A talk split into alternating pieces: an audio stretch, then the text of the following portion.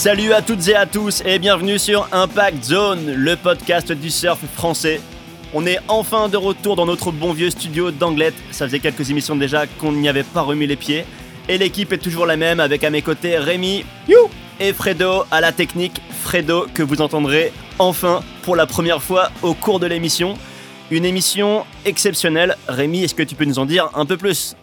Et ouais, cette année, on est en 2020. 2020, c'est pas seulement l'année du Covid. Il se passe des choses dans le surf. On est au mois de novembre. Et le mois de novembre, c'est l'anniversaire de la triste disparition d'Andy Irons. Et cette année, c'est les 10 ans. On se sentait donc obligé et même honoré de vous faire une émission spéciale Andy Irons présentée par Billabong. Et à cette occasion, on a pu euh, s'entretenir avec divers invités, des proches, des amis. Ils nous ont parlé de son surf, bien évidemment, de sa vie, de sa carrière et de ses émotions à divers moments de son existence. Et des invités prestigieux, français ou anglo-saxons, qui ont tous accepté de parler d'Andy Irons, qu'ils ont côtoyé à un moment de leur vie ou de sa carrière, et qu'on vous présentera au fur et à mesure de l'émission. Mais l'émission, on va la commencer comme toutes les autres, c'est-à-dire en attaquant la carrière d'Andy depuis ses débuts. Et pour Andy Iron, ça n'a pas commencé sur euh, le North Shore comme bon nombre de pros hawaïens, mais plutôt sur une petite île isolée qui est Kauai. Ouais, alors autant on sait que le North Shore est déjà en soi pas triste et que c'est assez tendu et que les gens qui viennent de là-bas ont dû eux-mêmes changer un caractère pour se faire une place au line-up. Kauai, c'est encore autre chose. C'est beaucoup plus corps. Les photographes et les caméramans sont quasiment pas acceptés sur les spots. C'est pour ça qu'on connaît pas forcément très bien le, potentiel surf là-bas, mais il est, il est vraiment présent. Mais il n'y a pas que ça. C'est l'endroit en soi est tendu et te forger un homme, comme on dit. Et à ce sujet-là, on a eu euh, l'occasion de s'entretenir avec euh, un invité de prestige qui est euh, Luke Egan. Donc pour ceux qui le connaissent pas, Luke Egan, c'est ça a été un surfeur clé de la marque Billabong pendant près de deux décennies, des années 90 euh, aux années 2000. Il a été pipe master. C'est vraiment un mec hyper important dans le surf. Il est australien, euh, goofy foot. Vraiment surfeur puissant et il a, il a eu l'occasion de fréquenter Andy Irons à travers Billabong et à travers les contests. Et voilà ce qu'il a à nous dire sur Kauai. Le truc, c'est que à Kauai, à l'époque, pour Andy, les, choses étaient euh, assez radicales. Si quelqu'un avait un problème avec une autre personne, en fait, ils allaient se parler directement. Et il y avait toujours des tensions, des confrontations. C'était comme ça. Et ouais, c'est vrai que Lucky Gagne, il résume assez bien la chose. Et on a quelqu'un d'autre qui apporte un éclairage intéressant sur, euh, sur ça. C'est euh, Micah Nickens, un surfeur de Maui, ancien pro-surfeur d'ailleurs, et aujourd'hui euh, marketing manager monde de la marque Dakine.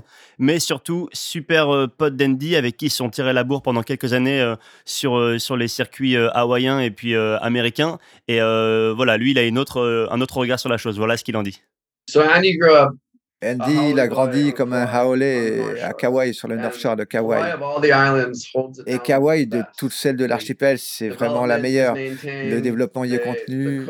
Le Covid a été très peu présent. La communauté est très soudée et très vraie. Et en fait, ils ne tolèrent pas de bullshit. Et Andy a grandi là-dedans. Il a grandi dans cet environnement où il devait faire ses preuves. C'était un gamin super talentueux. Je suis sûr que les locaux l'avaient pris sous leur aile, comme c'était le cas après à Oahu. Il avait cette approche sans peur. Aller au bout de la file et, attendre son tour, ça ne faisait pas partie des, options. Quoi qu'il en soit, il avait cette euphorie attitude remplie de confiance et, qui était très travaillé. Donc, quoi qu'il fasse, il le faisait extrêmement bien. On peut voir que Kawhi, c'était loin d'être le jardin d'enfant pour évoluer en tant, que, en tant que surfeur et qui plus est en tant que jeune adolescent blondiné. Donc ça, ça a sérieusement contribué à forger euh, son caractère. Il y a un autre truc qui était hyper important euh, dans son adolescence, c'est euh, c'est la présence de, de, son frère Bruce Irons. Tous les deux étaient vraiment des, des surfeurs hyper talentueux. Euh, hyper fort. Il commençait à se faire un nom euh, dans l'archipel et à voyager de plus en plus sur le North Shore pour aller se, frotter aux, vagues euh, comme Pipeline ou Backdoor et même pour, pour s'exposer devant les médias. Et à ce sujet-là, il y a, y a Mike Hanikens qui, qui nous raconte une anecdote intéressante sur la première fois qu'il a vu Bruce Irons à Pipe. Yeah, I was aware of him for sure. Ouais, j'avais entendu parler de lui, bien uh, sûr, et de Bruce aussi. Um, et même Bruce, euh, ma première expérience avec lui, c'était. Je devais avoir à peu près 12 ans. On surfait un petit jour parfait à Pipeline. Il y avait quelques pieds au-dessus de nos têtes, mais il y avait plein de sable en fait sur le banc de sable, donc ça faisait vraiment des, très longs barrels sur le sable. Je crois que j'avais vraiment merdé ma vague et, j'étais en train de bouffer et, je vois Bruce sur un style absolument parfait, aussi parfait qu'un gamin de 12 ans puisse avoir. Et, dans le tube, euh, ce, style que, que Bruce il a eu en train de traverser le banc de sable dans le barrel, il était bien plus petit que moi à l'époque. Je ne savais pas encore que c'était Bruce, mais euh, je me disais quel style. J'avais entendu parler de ces deux frangins. J'allais pas sur Wahoo très souvent à l'époque. Um, et j'ai vite capté que ces deux-là allaient faire parler d'eux. Et ouais, the next big thing for sure, comme dit Maka. Et on voit bien que les deux étaient en train de se faire un nom déjà à Pipeline, qui est sans doute le spot le plus compétitif de la planète. Mais ça allait même euh, au-delà. Et ça, c'est Peter Wilson, alias Jolie, qui nous le raconte. Donc, pour ceux qui lisent des magazines et qui s'intéressent au genre de détails comme les crédits photos, vous savez que Jolie est un photographe de surf ultra connu qui shoot toutes les compétitions de la planète depuis bientôt 40 ans. Donc forcément, il a un regard hyper affûté sur le circuit et c'est le cas sur Andy Irons. Il a accepté de nous en parler. Et pour lui, en fait, son premier souvenir remonte à 94 où il avait rencontré Andy qui avait 16 ans à l'époque lors d'une tournée en Australie pour euh, un pro junior et euh, déjà il avait remarqué un petit truc euh, à part chez Andy.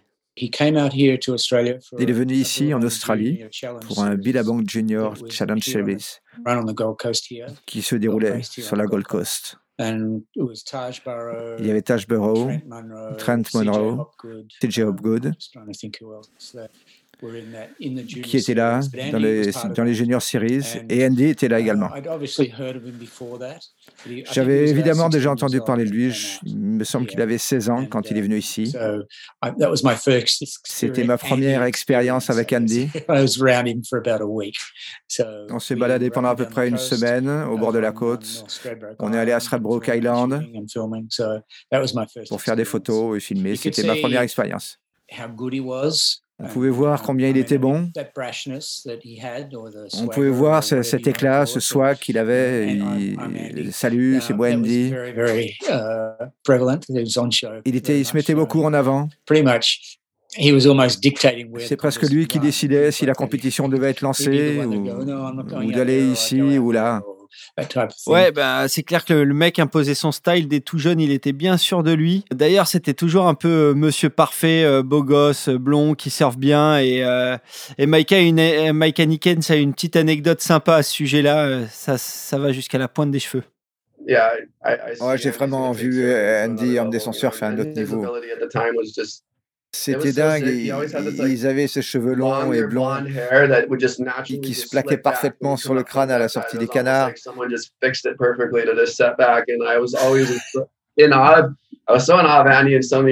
Aussi sur Bruce aussi, il avait les mêmes cheveux. Alors que c'était marrant, moi quand je sortais de mon tube, on avait l'impression qu'un bus m'était passé dessus la façon dont il ramait vraiment. Euh, Andy paraissait confiant dans l'eau. Un, énorme Hawaïen pouvait se pointer devant lui, il, ne bougeait pas, ça l'effrayait même pas. Il savait qu'il pouvait se faire botter le cul, mais il s'en fichait. Il était là, et, alors? Ouais, donc on voit déjà que Andy, là, ça y est, il a, le, il a le talent, il a le swag, il a l'attitude. Il a aussi quand même dans ses bagages euh, le titre de, champion euh, NSSA de 95 dans la catégorie amateur. Ouais, et puis euh, le truc, c'est que là, il commence à faire parler de lui à l'international. On l'a vu avec Jolie, il, va en Australie pour faire des juniors.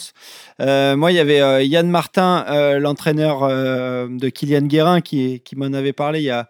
Je me rappelle, c'était il y a assez longtemps, je crois en 98, il m'avait mentionné ça. Lui, il était parti au championnat du monde avec l'équipe de France au Brésil, je crois que c'était.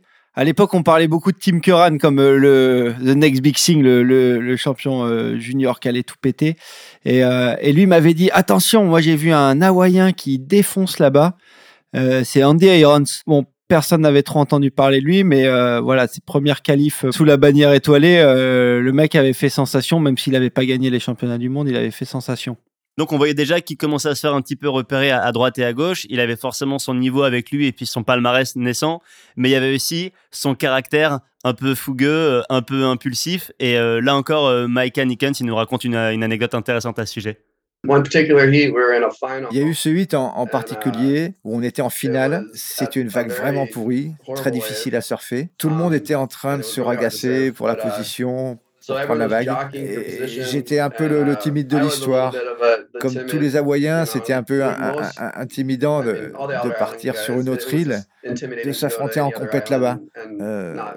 Et du coup, du coup je, je, me suis mis un peu en retrait en essayant de prendre ce que je pouvais prendre. J'ai regardé Andy qui montait euh, au combat avec ce gars. Un ami à nous qui est parti bien trop tôt qui s'appelait uh, Paul Sheplek. Et il bataillait. Euh, personne ne voulait lâcher un centimètre.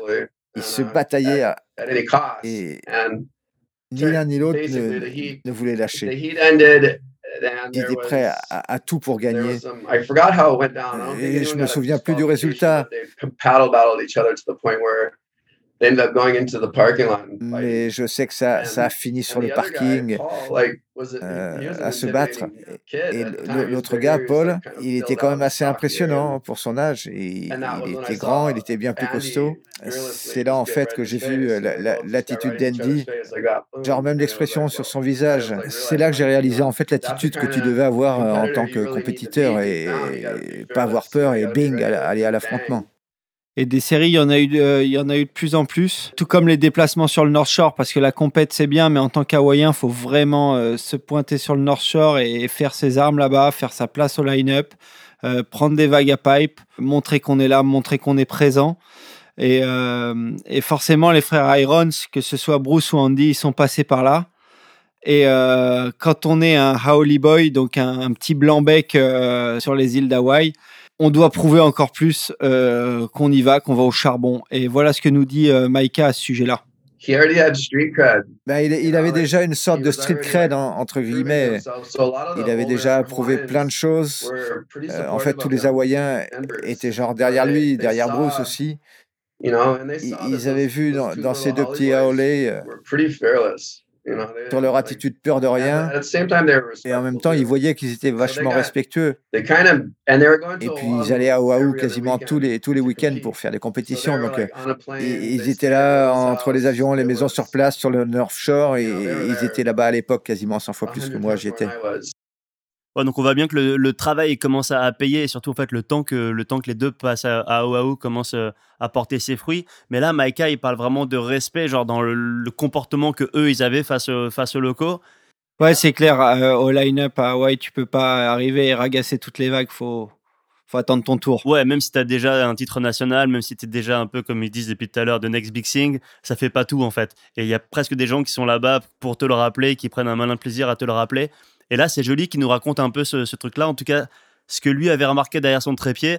Parce que ben, les surfeurs comme Aka, les compétiteurs et tout, c'est une chose. Mais il y a des gens qui ont un autre regard. C'est ceux qui passent des heures derrière leur trépied et qui voient vraiment absolument tout. Et donc des choses que les autres ne voient pas. Là, en l'occurrence, lui, sa théorie, c'est aussi que l'acclimatation euh, des, des deux, elle s'est faite de manière un peu plus compliquée parce que ben il y avait quand même d'autres Hawaïens et pas n'importe qui qui tenaient un petit peu le, le, rang à cette époque-là et à commencer par, euh, par Sonny Garcia. On écoute Jolie. C'était un bon surfeur parmi d'autres à cette époque. C'était une époque plutôt dominée par euh, Sonny Garcia, Kaipo Jacquias et tous ces gars-là. Et lui arrivait plus ou moins du QS.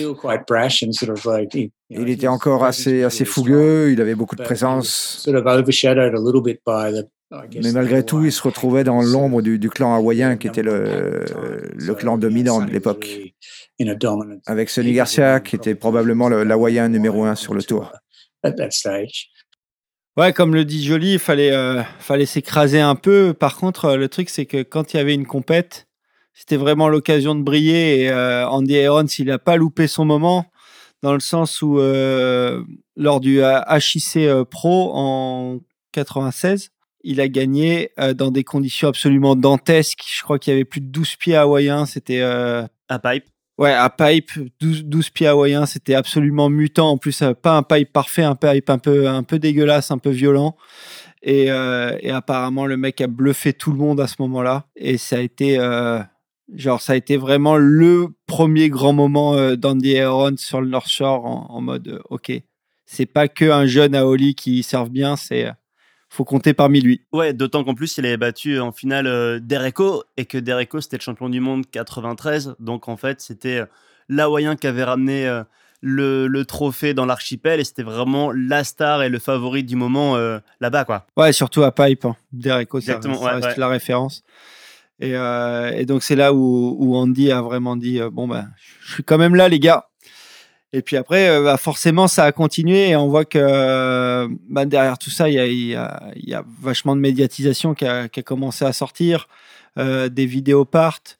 Moi, je me rappelle de, lui déjà dans, des vidéos en 1994 qui étaient des vidéos euh, produites euh, par Herbie Fletcher le père de Christian et Nathan Fletcher. Donc, il, a, il avait ses vidéos part dans les Adrenaline Surf Series 2, 3, 4. Ça va jusqu'à Adrenaline Surf Series 7 et à chaque fois, il a, il a sa part dedans. C'est à ce moment-là où ils ont commencé aussi à tourner euh, Raw Irons. Donc, euh, c'est euh, c'est une vidéo qui prend les deux, les deux frangins Irons. Et, franchement, c'est, je conseille à tout le monde, c'est un must-see. Et, et, bien sûr, bah, quand on commence à gagner, après, où est-ce qu'on va sur le QS Ouais, alors tu as peut-être été un peu vite, on a peut-être oublié de parler de la partie sponsoring. Ils avaient été euh, assez rapidement quand même euh, signés chez, chez Quicksilver. En même temps, quand je dis eux, c'est euh, Andy et Bruce. Et lui, après, Andy, il est passé chez, chez MCD. Ouais, Morcore Division. Ouais, Division, donc qui était la, la, branche un peu corps, même très très corps de Gocha, d'ailleurs fondée par un Michael Thompson qui nous a quittés il y a quelques semaines. Donc là aussi, on peut placer une petite dédicace. Mais euh, voilà, ça, ça a vraiment participé à l'éclosion médiatique d'Andy Irons parce que c'était un team quand même hyper flamboyant et, euh, et une marque qui savait vraiment mettre en avant euh, ses athlètes. Et, et, ça a plus porté ses fruits que l'époque sans doute Quicksilver. quand ouais, c'est clair parce qu'en plus à cette époque-là, il était vraiment associé à un autre surfeur phare des, des 90 qui était Matt, Archbold et qui était euh, qui était aussi hyper dominant sur le North Shore. Et euh, forcément c'était un peu le un peu le deuxième euh, diamant brut à la Matt Archbold, un peu, un peu bourrin, freestyle dans les airs, euh, mais aussi dans les gros tubes. Ouais, l'image du euh, diamant brut, ça caractérise assez bien Andy et tout ce qu'on est en train de raconter sur lui et qu'on entend sur lui depuis tout à l'heure. Et donc arrive forcément la progression naturelle pour ce genre de surfeur, c'est l'arrivée sur le circuit WQS avec euh, ben, des résultats significatifs assez vite en fait. Ouais, et puis en plus, ce qui est surprenant, c'est que bon, Andy, tout le monde savait qu'il déchirait dans les, dans les vagues de conséquences. Euh, mais là, ces résultats, euh, on les voit même dans des, dans des petites conditions. Euh, il a gagné l'US Open, il gagne le OP Pro. voilà, ça reste des conditions relativement marginales pour un Hawaïen et on voit que le mec il performe. Après, le revers de la médaille sur des performances comme ça et des grosses compètes comme ça, c'est que des, des compètes comme Huntington, c'est aussi pas mal la fiesta. Euh, y avait il y avait beaucoup de QS en Europe à ce moment-là et notamment en plein été c'était euh, c'était bien la bien la fête et euh, je crois Romain toi d'ailleurs que à ce sujet-là tu as rencontré as rencontré quelques gars qui ont, qui ont deux trois trucs à dire sur le sujet. Ouais, ouais, ben alors, euh, bah, déjà, faut déjà rappeler, comme tu l'as dit, que les compètes en France, ça se déroulait au mois d'août, donc c'était forcément la période la plus propice à faire la fête. Tage, un jour, il avait dit que dans tous les cas, peu importe où ils allaient pendant toute l'année, la, compétition coïncidait avec la plus grosse fête de l'année en ville. Et c'est le cas, genre à la Cano, pendant la Cano Pro, il y a les festivals de musique, y a tout, donc les mecs étaient forcément tentés de faire la fête. On le sait, l'Europe, c'était quand même la partie la plus wild, la plus dingue de tout, de tout ce circuit. Et donc, ben, nous, on est tout simplement allé voir la personne qui était complètement représentative et emblématique de cette période-là. C'est Roland Calodi. Donc, Roland, le fondateur, propriétaire de, du Rock Food à Osgore, qui a euh, animé les, fêtes, euh, les fêtes les plus dingues sur la côte landaise pendant hyper longtemps et qui a forcément vu Andy à l'œuvre sur les vagues quand il était commentateur des épreuves, mais aussi la nuit dans son bar et il nous raconte ça. Eh ben, c'était le rendez-vous, que ça aille de Kelly Slater jusqu'au plus délirant. Chaîne, chaîne Poel, je disais chaîne Erin, je parle des anciens, mais même Barton Lynch, même les Dami Harman, tout ça, c'était la fête. Et la fête, euh, il à fond de, du fait qu'ils soient sur Osegor en France où euh, ils avaient moins d'interdits euh, que dans d'autres euh, endroits. Et puis, il y avait vraiment le rock food qui passe par rapport à moi, mais je dis par rapport à, eux aussi, tu vois, ils avaient créé un, centre de rencontre, tu vois, donc où tout était permis. Et puis voilà. Ouais, et le côté festif pendant les, pendant les QS, c'est pas le seul aspect de la personnalité de, de Andy qu'on découvre. Euh, déjà, pas mal de nos invités nous ont, nous ont parlé de, de son côté euh, direct. Et là, plus que direct, quand il y a la compétition, ça en devient même euh, sanguin.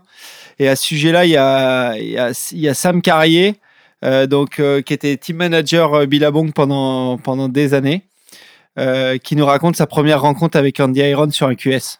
Ouais, parce que voilà, parce qu'avant d'être team manager, il a lui-même fait le QS, Sam. Et c'est dans ce, dans ce cadre-là ouais, que les deux se rencontrés la première fois. Et euh, bah, ça a été plutôt chaud, ouais, on écoute. Ouais, c'était les premières fois, c'était un peu chaud parce que ouais, on avait, j'ai même, je me souviens pas qu'est-ce qui s'est passé, mais euh, lui, il était euh, hyper énervé avec moi pour, je ne sais pas si c'est dans une série ou quoi, et on a été presque, comme tu dis ça, se battre. Ouais, se battre. Et euh, c'était rigolo parce que tous les deux, on se souvient de ça quand euh, j'ai commencé avec Billa. Et euh, ouais, je, je, je me souviens de la première fois quand ils viennent en France. Et moi, j'étais commencé avec Billa et c'était dans le magasin Billa à, en centre-ville.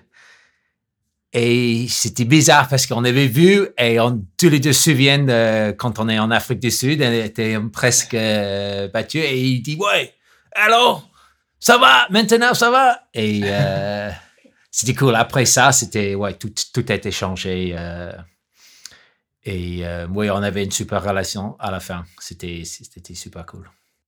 Il y a une autre anecdote de son côté sanguin qui est ressortie, qui a été euh, ultra médiatisée. Je ne sais pas si vous vous en rappelez, c'était euh, lors du, euh, du Rip Curl Pro à Osegor en 2000, où Andy Irons était face à Mick Campbell, qui était très chaud à ce moment-là.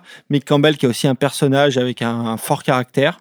Et donc, ils s'affrontent en série et Mick Campbell le bat. Et Mick était, était réputé pour, pour être très bon à faire des rollers backside, ce qui, ce qui déplaisait Andy parce que selon lui, ça manquait de panache et il lui a fait savoir sous la douche.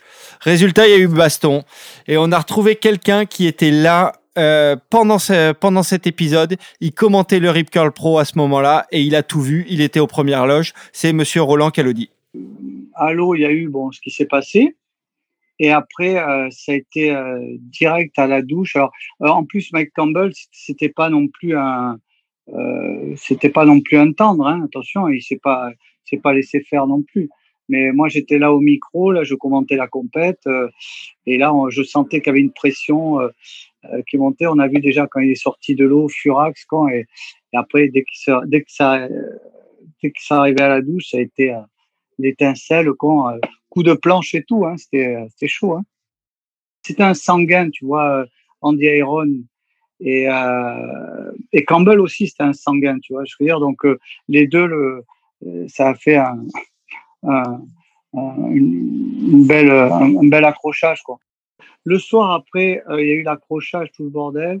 Euh, j'étais, plus, je m'en rappellerai toute ma vie parce que quand j'ai eu le truc quand ça s'est passé, je suis descendu, tu vois, j'ai sauté. Moi, j'étais sur le podium, tu vois, donc j'ai sauté, tu vois, et je me suis mis un peu entre eux, tu vois, mais dire, hey, calmez-vous, tranquille. Bon, pas les premiers échanges, les premiers échanges, il fallait qu'ils se la donnent, donc ils s'enfilent un peu. Après, tu vois, et après, il y a les mecs, euh, les personnes qui sont, qui sont venus, mais personne n'osait s'approcher parce que c'était quand même, tu vois, un personnel, et puis bon, c'était, ils impressionnaient. Moi, je, je m'en battais les couilles, comme je les voyais le soir Mick Campbell aussi, c'est un bon fêtard. Comme j'ai voyé le soir à la fête, ça, j'avais d'autres rapports avec eux que, tu vois, que de, sponsors, que de, que de, tu vois, de, fans ou comme ça. Donc, je m'en foutais. Donc, je suis descendu, je me suis mis au milieu, tu vois, j'ai dit, bon, tranquille, ça va, c'est bon. Ils sont partis chacun. Par contre, c'est clair que le soir, tu vois, après, on s'est retrouvé au Café de Paris. Alors, il y a beaucoup, ça, ça a piaillé après sur la plage, ouais, il va y avoir des représailles le soir euh, en ville, tout ça.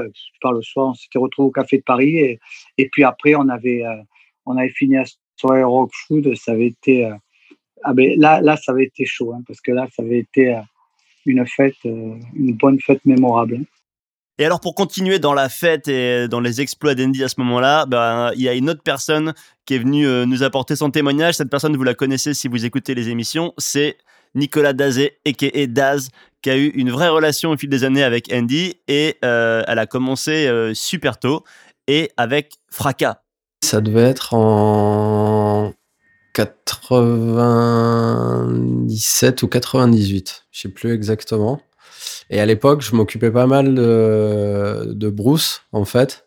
Euh, Bruce, les premières années où il était venu euh, ici, c'était un petit merdeux.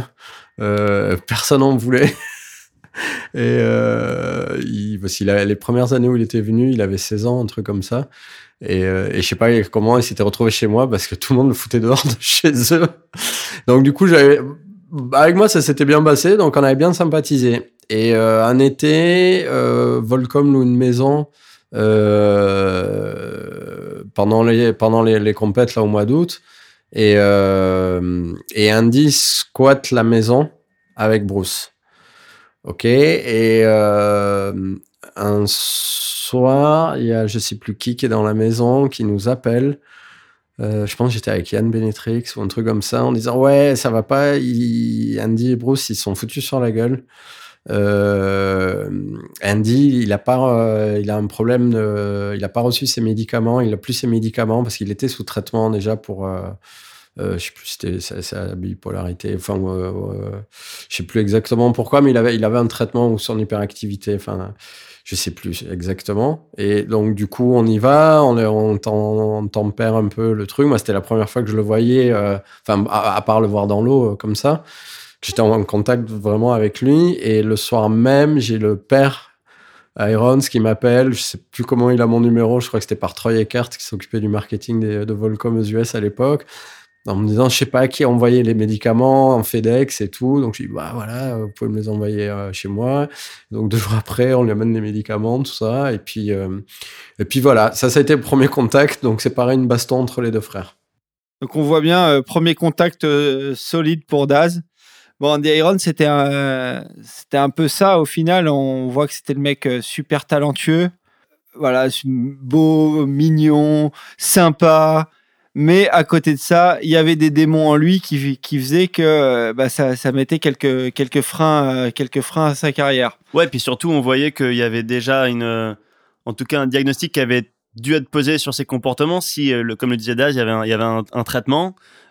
Pourquoi du coup il a l'air de pas trop souvenir Daz précisément ce, que c'était? Est-ce que c'était de, de l'hyperactivité ou même des troubles bipolaires? Mais en tout cas, voilà, il y avait quand même quelque chose d'installé quoi. Ouais, c'est clair. Et donc, euh, donc on voit et on a entendu par la suite, euh, il y, a eu plusieurs stories, notamment euh, la story du coma éthylique sur un boat trip en Indo accompagné des, des Fletcher et de Matt Archbold où bah, il, a failli passer suite à une, une, soirée trop arrosée et ce, ce mélange avec, avec son traitement. Donc voilà, on voit quelques démons.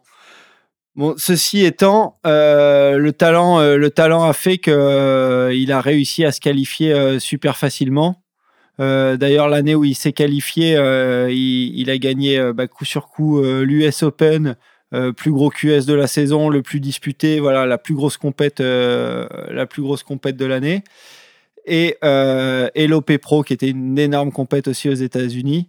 Et donc euh, au talent, il s'est qualifié et, euh, et, il est arrivé sur le tour, euh, notamment avec une, une petite forme d'arrogance, comme, comme bien souvent les mecs qui défoncent le, le QS arrivent sur le tour. Et, et ça d'ailleurs, il y a Peter Jolie Wilson qui nous en parle. Cette première année sur le tour, il a vraiment lutté pour avoir des résultats. En gros, il pensait qu'il allait arriver et tout fracasser, genre ça y est, je suis là, j'ai tout éclaté.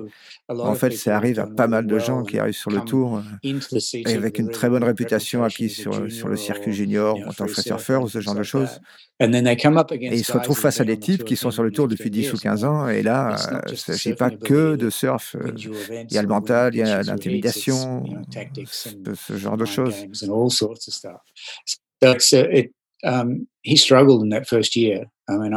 Donc il a lutté cette première année. Je me souviens d'une époque où il perdait de manière assez tôt sur les compétitions, comme par exemple la JB.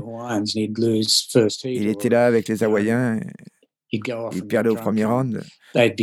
Il lâchait tout, il buvait, à, tomber dans les pommes. Et le lendemain, il était toujours dans la compétition, il remettait ça. Donc il était vraiment dans une mauvaise dynamique et quand ça n'allait pas dans son sens, en fait, il a fini par ne pas réussir à se qualifier à sortir du tour. Ouais, comme Julie le rappelle, contrairement à ce que tout le monde pouvait penser à commencer par lui, euh, The Next Big Thing euh, n'a pas montré grand-chose et euh, ben, malgré le talent, le manque de rigueur et de discipline ont fait qu'il se retrouve sur le carreau fin 99 sans arriver à se requalifier sur le World Tour 2000. Donc c'est une énorme déconvenue quand même pour, pour lui. On a connaissance, on l'a dit un peu plus tôt avec Daz, de ses petits problèmes psychologiques aussi. Et, finalement, en fait, il trouve le salut par, une, par une porte business.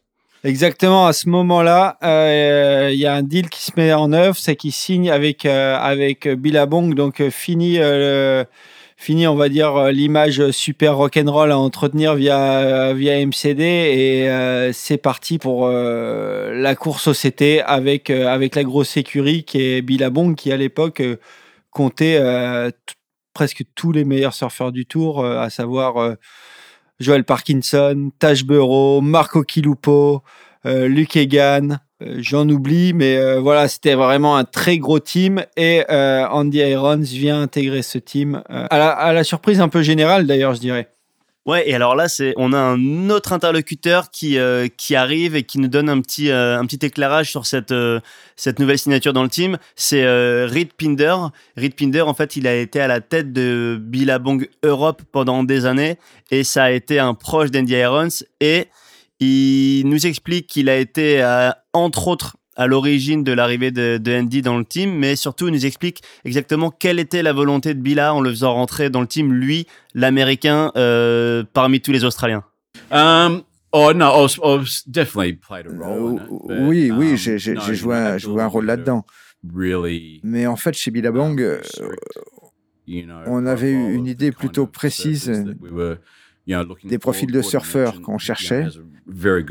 Gordon Merchant avait vraiment un très bon œil pour ça, pour repérer des surfeurs euh, avec un bon style, des capacités. Enfin, c'est compliqué à expliquer, mais en gros, on avait euh, um, un comité international de la marque et plusieurs niveaux parmi les surfeurs. Ça allait des cadets aux juniors, puis du pro amateur jusqu'au professionnel. Évidemment, c'était valable pour les garçons comme pour les filles. Um, à cette époque, euh, je crois que l'histoire l'a montré, on avait vraiment des, surfeurs très talentueux. Euh, mais à, mon um, avis, Andy était le meilleur d'entre eux. Le meilleur. Voilà comment l'un des pontes de Billabong le considérait euh, à cette époque-là. Donc, ce qui était un peu surprenant parce que il venait de se faire dropper du tour il n'était pas au niveau des, attentes que, tout le monde mettait en lui et quand même euh, voix du potentiel. À ce sujet-là, il y a, Maïka, quand on l'avait eu, il nous avait dit ouais ben c'était quand même euh, en free surf c'était le meilleur, les vidéos part qui sortaient c'était les meilleurs et c'est ce que ce que a vu en lui. Donc euh, donc ils ont investi ils ont investi sur lui. Et, d'ailleurs juste à ce moment-là, on a pu voir un, un changement radical chez Andy Iron, c'est que bah, il a commencé à, sacrément performer, à être super présent et, euh, bien évidemment euh, à, faire, à faire plus peur. Ça, on en parlera dans la deuxième partie de l'émission parce que place maintenant à la musique avec un morceau tout trouvé pour enchaîner avec ce que tu viens de dire, Rémi, parce qu'il est issu de Campaign, donc vidéo phare de Taylor Steele, qui est sorti à ce moment-là, vidéo bien connue des anciens comme toi et moi et aussi des jeunes parce qu'en fait elle a été reprise il y a quelques semaines par Italo Ferreira qui a reproduit quasi à l'identique la célèbre part d'Andy dedans. Donc le morceau c'est Make It Out Alive du groupe californien Cut You Up. Pour la petite histoire à la basse sur ce morceau c'est un certain Chris Cote, donc le célèbre rédacteur en chef de Transworld, homme de médias que, que les gens connaissent sans doute. Le morceau est vraiment génial. Mais alors, c'est rien par rapport à la part en elle-même, dont on vous mettra évidemment le lien en description de l'épisode. On l'écoute et on vous retrouve tout de suite après pour la suite de cette émission spéciale.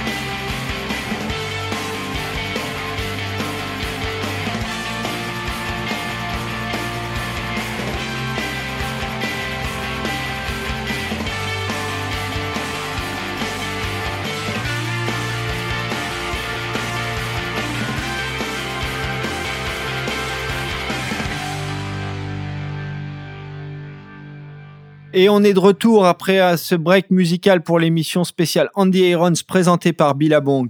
Petit break musical intéressant, comme le disait Romain, parce que récemment, Italo Ferreira, le nouveau champion du monde, a, décidé de refaire à l'identique la part d'Andy Irons dans Campaign. Donc, petit clin d'œil euh, du nouveau champion du monde sponsorisé par Billabong à l'ancien champion du monde, sponsorisé également par la même marque. Comme on vous le disait précédemment, après sa signature avec euh, avec cette même marque, Andy Irons a complètement euh, changé d'attitude et le changement il a été marquant en 2000. Parce qu'en 2000, euh, Andy a eu la, chance de, bénéficier de quelques quelques wildcards dus à des, à des blessures. Donc il y avait des absences sur le tour. Il a bénéficié des, des wildcards de remplacement. Et il a su saisir sa chance sur une épreuve qui lui convient bien, qui est l'épreuve de Chopo. Et à Chopo, donc il avait déjà, il avait déjà gagné quand c'était une épreuve QS. Là, c'était une épreuve CT. Et cette épreuve, elle était particulière parce que c'était euh, c'était vraiment énorme. Les conditions étaient dantesques. Il y avait eu des, sessions free surf de malades juste avant. Il y avait eu des vagues de dingue pour les trials comme d'habitude. Et Andy, il a tout cassé. Il a vraiment fait une grosse impression avec euh, son style qu'on lui connaît bien, sa technique de tube backside incroyable. Et il était vraiment, euh, comme disent les Américains, fearless. Donc il avait peur de rien, il se jetait dans les gros gouffres, attitude de matador. En gros, tout le monde le voyait gagnant de la compète. Malheureusement pour lui, les, les, les conditions ont, un petit peu baissé au fil, de, au, au fil des, des, tours qui avancent. Et euh, résultat, c'est Kelly Slater qui a, qui a gagné la, la compétition mais Andy Iron, ça fait quand même grosse impression. En résultat, c'est que euh, l'ASP à l'époque, donc euh, l'ancienne WSL, a décidé, suite à cette performance, de lui donner euh, toutes les wildcards euh, disponibles sur les prochaines, les prochaines étapes du tour. Alors, pas toutes d'un coup quand même. Non, non, c'est vrai, pas toutes d'un coup, mais en gros, à chaque fois qu'il y en avait une disponible, c'était le, le, premier nom qui apparaissait. C'était bon, ok, à qui on la donne?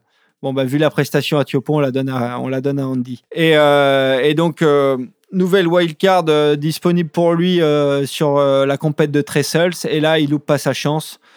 Il défonce tout et il gagne la compète. Résultat des courses, il capitalise un, un certain nombre de points qui lui permet de se requalifier pour l'année suivante. Et donc on arrive au World Tour 2001, qui est une saison bien particulière parce que autant on sait que l'année 2020 est compliquée et en ce qui concerne le surf, l'est totalement. Autant ça a déjà été le cas en 2001 avec cet événement absolument marquant euh, qui est le 11 septembre et qui a vraiment mis un stop à la saison avec pour conséquence de devoir euh, déterminer un champion du monde de manière un peu euh, un peu prématuré, quoi, un peu anticipé, pardon, plutôt. Et donc, c'est CJ Upgood qui avait décroché le, le, titre. Donc, on passe un peu vite sur cette, cette année-là. Ouais, mais c'est quand même une année intéressante parce que c'est une année qui marque un peu un changement de, un changement de garde. La Momentum Génération commence à être à être challengé par les nouveaux arrivants qui sont euh, CJ Upgood, Damian Upgood, Andy Aarons, Bobby Martinez et tous ces gars-là, toute cette nouvelle génération qui commence à, qui commence vraiment à, faire des étincelles sur le tour. Et, quoi qu'on en dise, euh, pour CJ, ça reste un, ça reste un titre mondial et ça, ça marque un peu un, un passement de flambeau. Ouais, carrément, carrément. Et c'était que le début, puisque arrive l'année suivante, du coup l'année 2002, qui est le début de l'ultra domination d'Andy. Et c'est plus particulièrement sur cette saison qu'on va s'attarder, parce que là, il est vraiment question de domination absolue. Est-ce que tu peux nous en dire un peu plus? Ouais, bah en 2002, euh, je crois qu'il gagne quatre compètes, il fait, euh, il fait euh, 7 ou 8 finales. Enfin bref, il est, il est vraiment ultra dominant. Euh, on parle que de lui, il est super fort. À côté de lui, les autres ont l'air de, surfer dans, une autre division, d'être d'être en, cadet ou en junior. Vraiment, il est, il est super fort. Et là où il impressionne, c'est que bah, il commence à, scorer dans des, dans des petites vagues, alors qu'avant, on était habitué à ce qu'il score dans, dans des très bonnes conditions. Après, il y, a, y, a, aussi un changement sur 2002 qui lui allait bien, c'est que on passe sur le, le, le, format du Dream Tour. Et ça, c'était tout bénef pour Andy. Ça veut dire qu'en fait, on, s'est séparé de, de, d'épreuves qui étaient euh, dans des vagues euh, un peu pourries, genre notamment les épreuves françaises, on peut le dire, hein, de les épreuves estivales, euh, Lacano, euh, Osgore. Ouais, à l'époque, comme dirait Daz, il y avait, des, des compètes en France qui, étaient l'été. Et à partir de 2001, 2002, l'ASP, donc l'ancienne WSL, a décidé de, de faire les compètes sur les meilleurs spots au meilleur moment de, de l'année. Donc la France, passée en octobre, par exemple. Euh, Bay était, était en été. Euh, Chopo était en été. Enfin bref, meilleurs endroits, meilleurs moments. C'était vraiment, vraiment la clé d'avoir du beau spectacle. Ça coïncide aussi avec euh, le moment des webcasts.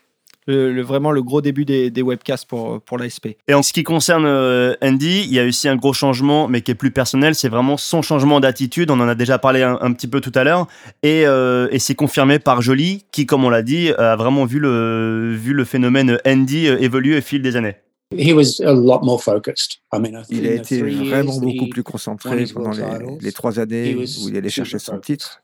Vraiment, c'était une autre personne. Je pense que le, jeune garçon qui avait un peu de mal à gérer ses défaites, il n'était plus là. Il avait laissé place à, quelqu'un de, très focus, tout particulièrement les deux premières uh, années. Et c'était cool. Ouais, c'était assez cool, comme le dit euh, Jolie. Et en fait, cette année, il a gagné euh, quatre compètes et pas des moindres. Bells Beach, donc compète historique que tout le monde aimerait gagner secouer la, grosse cloche et, vraiment, vraiment remporter cette compète, c'est quelque chose. Et euh, généralement, en plus, ceux qui remportent cette compète, ils mettent un sacré ticket sur le, sur le titre mondial derrière quand on regarde l'histoire, c'est vraiment, c'est vraiment ça. Ceux qui sont chauds à Bells Beach, pour le reste de la saison, il, reste, il reste très puissant. Il a gagné Chopo, donc là, pas une surprise. Andy Irons qui gagne Chopo, il l'avait déjà gagné en QS, il gagne en CT. Il a gagné Mundaka, bon pareil, gauche barre relisante, il était là, présent. Et il finit en apothéose euh, sur Pipeline, donc plus ou moins euh, chez lui, devant la foule, devant, euh, devant ses supporters et avec tout son crew. Et là, c'est la consécration et même la double consécration puisqu'il remporte à ce moment-là son premier titre mondial et ça permet de faire revenir la couronne dans l'archipel après qu'elle ait fait un petit détour par la Floride l'année précédente.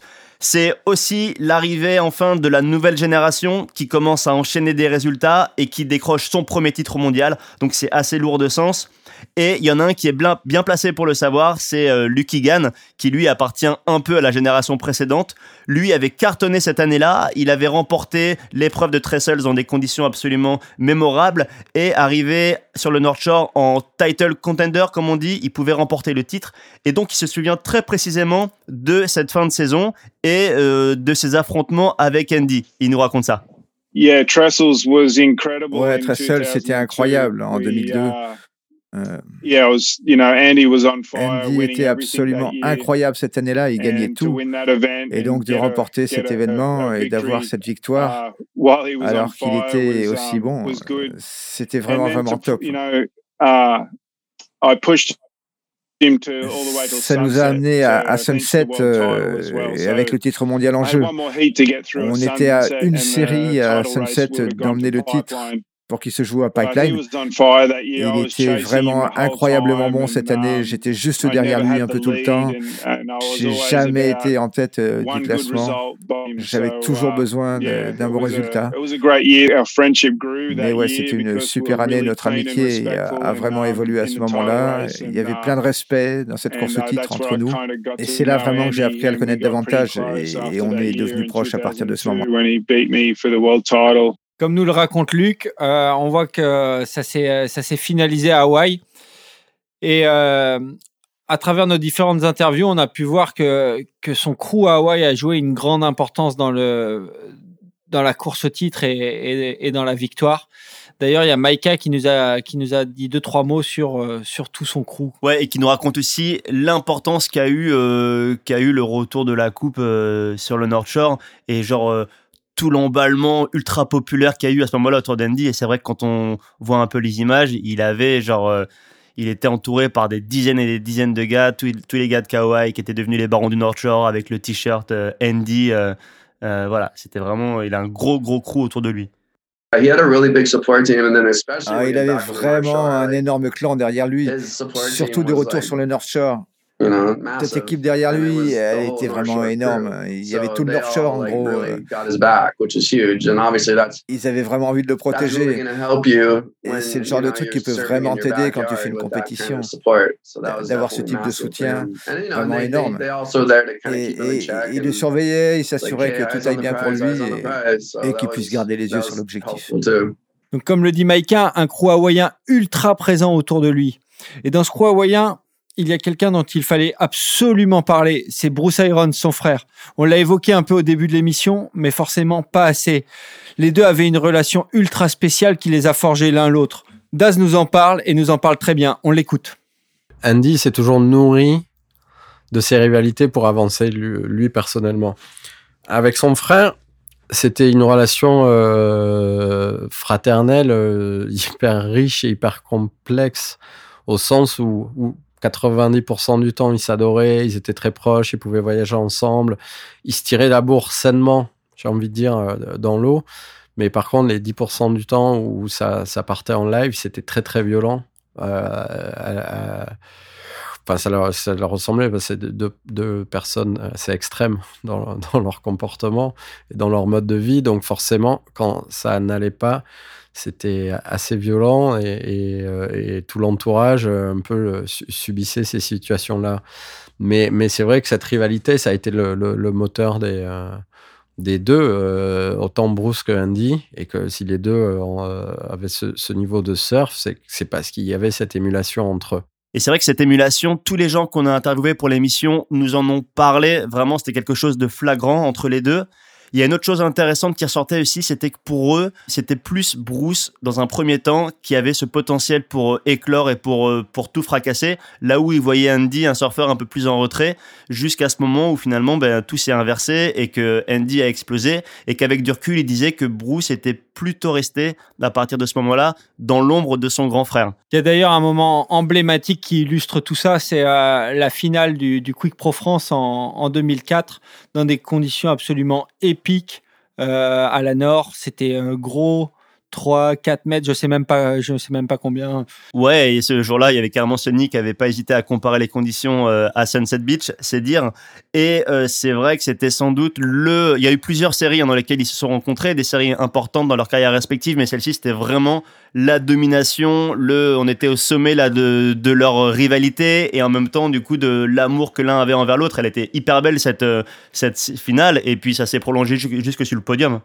Ouais, et euh, c'était assez à l'image de, de, leur relation parce que Bruce avait été euh, ultra performant tout au long de la compète et arrivé en finale, euh, il s'est fait absolument exploser par, par Andy. Je crois qu'il a été combo, enfin bref, il, il s'est vraiment fait dominer par Andy et on a vu que il était du coup il, suivait un peu l'ombre de son frère il s'écrasait un peu euh, ouais voilà mais tu finale, quoi. même Jolie nous en avait parlé un peu de ça il se rendait compte vraiment qu'il était ouais dans l'ombre un peu encore un peu intimidé presque par son frère et là c'est vraiment euh, c'est vraiment flagrant sur euh, sur ce hit là après, comme tu le dis, sur le podium, bah, c'est vraiment la fraternité qui prime et on voit qu'il y, y, a un gros moment d'émotion. Mais quand il s'agit du surfing, Andy Irons ne laissait rien passer pour son frère.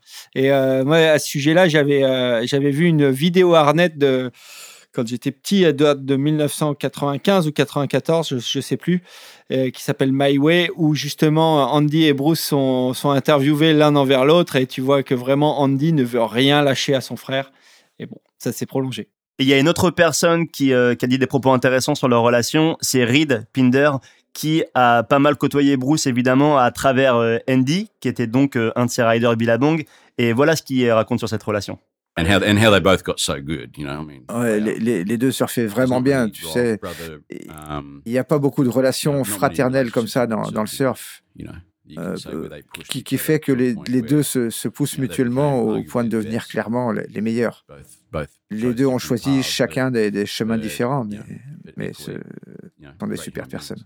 Et ouais, ils ont choisi des chemins différents et visiblement Andy a été vraiment vers le côté euh, ultra compète euh, du surf en se donnant à 300% sur, euh, sur le WCT et lui ce qu'il ce voulait c'était gagner.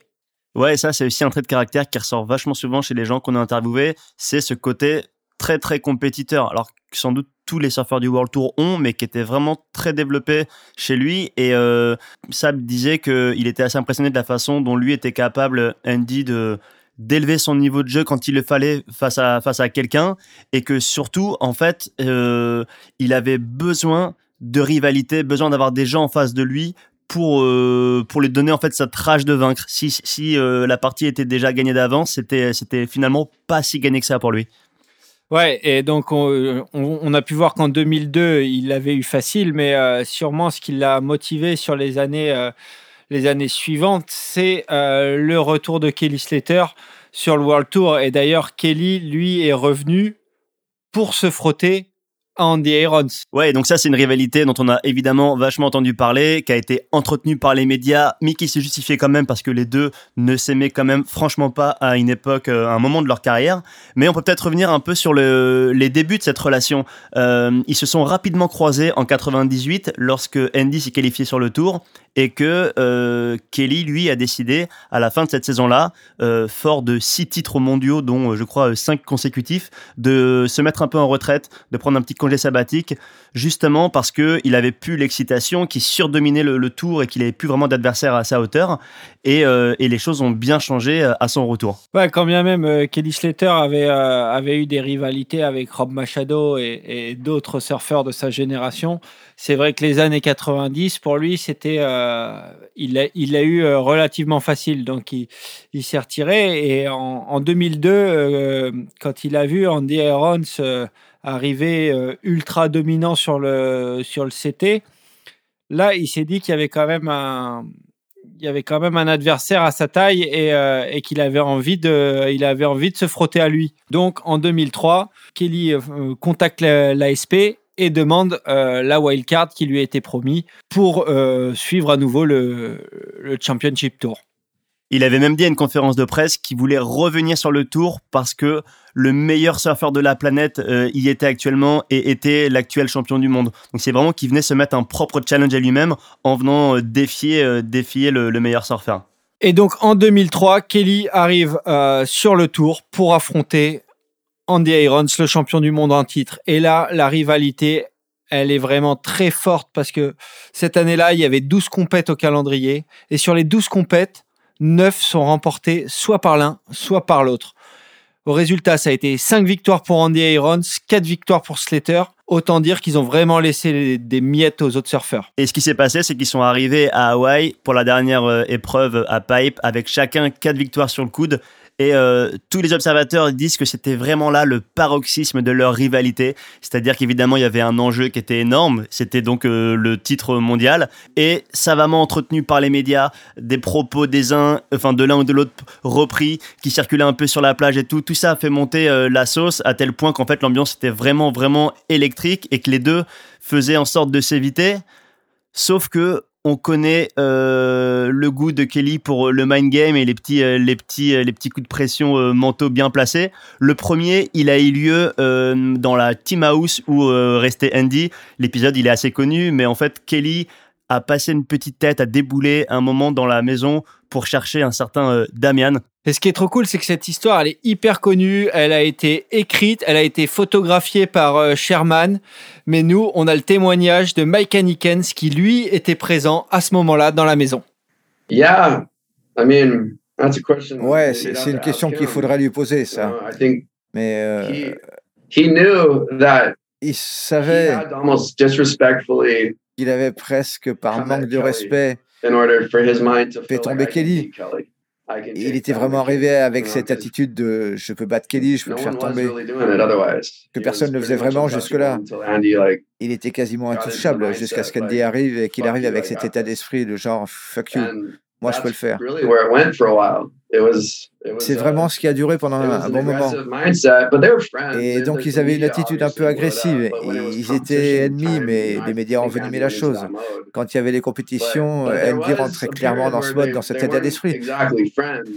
Mais il y a une période où ils étaient plus vraiment amis, et particulièrement sur le North Shore. Donc il y avait cette maison Boost Mobile à l'époque, donc il y avait Andy, Bruce, Ian Walsh, Parco et toutes leurs copines. Je crois que c'était encore leur copine à l'époque. Et donc on restait dans cette maison louée là sur le North Shore. Et on était tous dans la salle à manger. Bref, moi je suis, assis à côté de la porte et Yann est au bar et, voit Kelly qui rentre comme ça. Tout le monde est dans la salle à manger. Et je me dis, oh là, ça va être intéressant ce qui va se passer là. Et donc je regarde un petit peu, je, je connais un peu Kelly parce que on se croisait un peu à l'eau. Et je le vois rentrer. Et tout le monde le regarde en disant Mais qu'est-ce que tu fais là C'était hyper drôle. Il demande. Et il demande s'il y a une personne qui est là, euh, alors que cette personne n'avait aucune raison d'être là. On ne sait même pas si c'est le, premier prénom qui lui est venu à la tête. Mais peut-être qu'il cherchait vraiment cette personne, on ne sait pas. En tout cas, c'était dingue. Tout le monde était là, non, c'est bon, il n'est pas là. Ok, ok. Et il est reparti aussitôt. À ce moment-là, Andy était là, mais what the fuck, c'était quoi ça? Mais qu'est-ce qu'il voulait? Et c'était complètement dingue. C'était l'approche la, plus passive-agressive euh, que j'ai jamais vue. c'était clairement dingue. A un petit peu affecté Andy, mais clairement pas assez, puisque dans tous les cas, c'est lui qui a gagné cette année Ouais, comme tu disais, c'était vraiment cool que Maïka nous raconte ça et euh, d'avoir vraiment les mots, la version de quelqu'un qui a vécu l'effet de, de l'intérieur. Ça, c'était vraiment top. Il y a une deuxième anecdote de cette fin de saison absolument électrique. C'est, euh, elle est peut-être encore plus connue. C'est celle euh, qui a eu lieu vraiment sur la plage au moment que les deux entrent dans l'eau pour la finale de Pipe, où le titre pouvait évidemment se jouer et aller se jouer entre les deux. C'est le fameux petit mot euh, que Kelly a susurré à l'oreille d'Andy. Alors on saura jamais si c'était juste un I love you ou I love you like a brother. Les versions diffèrent. Toujours est-il que ça a un petit peu déconcerté Andy sur le moment et qu'on saura pas s'il a réussi c'était un mind game de, de Kelly ou juste une, vraie déclaration. Euh, ça n'a pas changé grand chose puisque euh, ben, Kelly s'est fait fumer et que Andy a décroché son deuxième titre euh, mondial, une nouvelle fois à Pipe devant chez lui. On, voit un peu les images d'un Kelly qui est complètement sonné et qui part dans le jardin de sa team house pleurer sous la douche pendant que ben, pour Andy c'est rebelote à nouveau porté, ovationné par, par toute la foule. Et ça c'était vraiment un des grands grands moments de, de leur rivalité. Et la rivalité continue bien évidemment en 2004. Andy Irons, lui, au sommet de son art, décroche son troisième titre mondial plus ou moins facilement.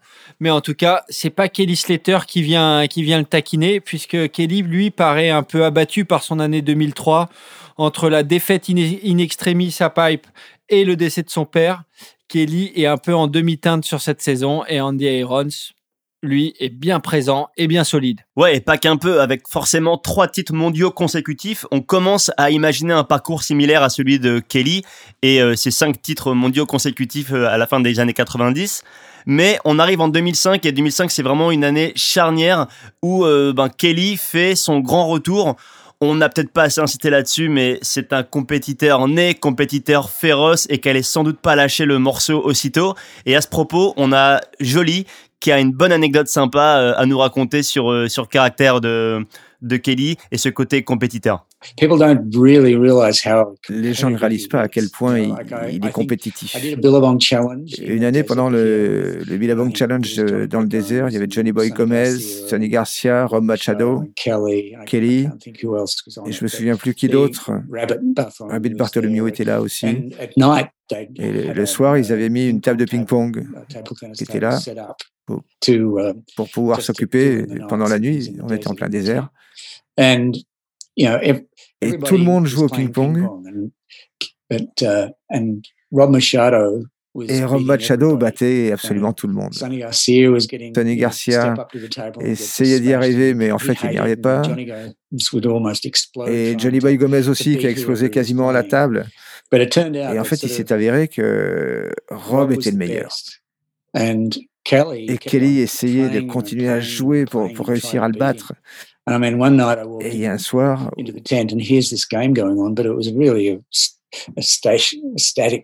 J'étais dans ma tente en train de travailler, j'entendais du bruit et je me disais, mais qu'est-ce qui se passe? Et en fait, Kelly avait réussi à convaincre Rob de changer de main, de, jouer avec la main opposée. Et forcément, les, les, premiers jeux étaient un peu, un peu compliqués. Mais malgré ça, Rob l'a quand même battu. Et en fait, Kelly détestait ça. Kelly détestait perdre. C'est une bonne anecdote et euh, ça, montre vraiment le caractère compétitif et tenace de, de Kelly Slater qui, tant qu'il n'a pas gagné, tant qu'il n'aura pas battu celui qu'il a envie de battre, il va continuer d'essayer. Et ça nous amène à l'année 2005 où là, Kelly fait un sérieux comeback. Ouais, et pas qu'un peu, parce que Kelly remporte euh, coup sur coup les épreuves de Tahiti et de Fidji. Alors, celle de Tahiti, elle est restée quand même très connue, puisque c'est celle où il décroche un 20 sur 20 en finale, et il fait ça en se buvant une petite Inano dans le tube.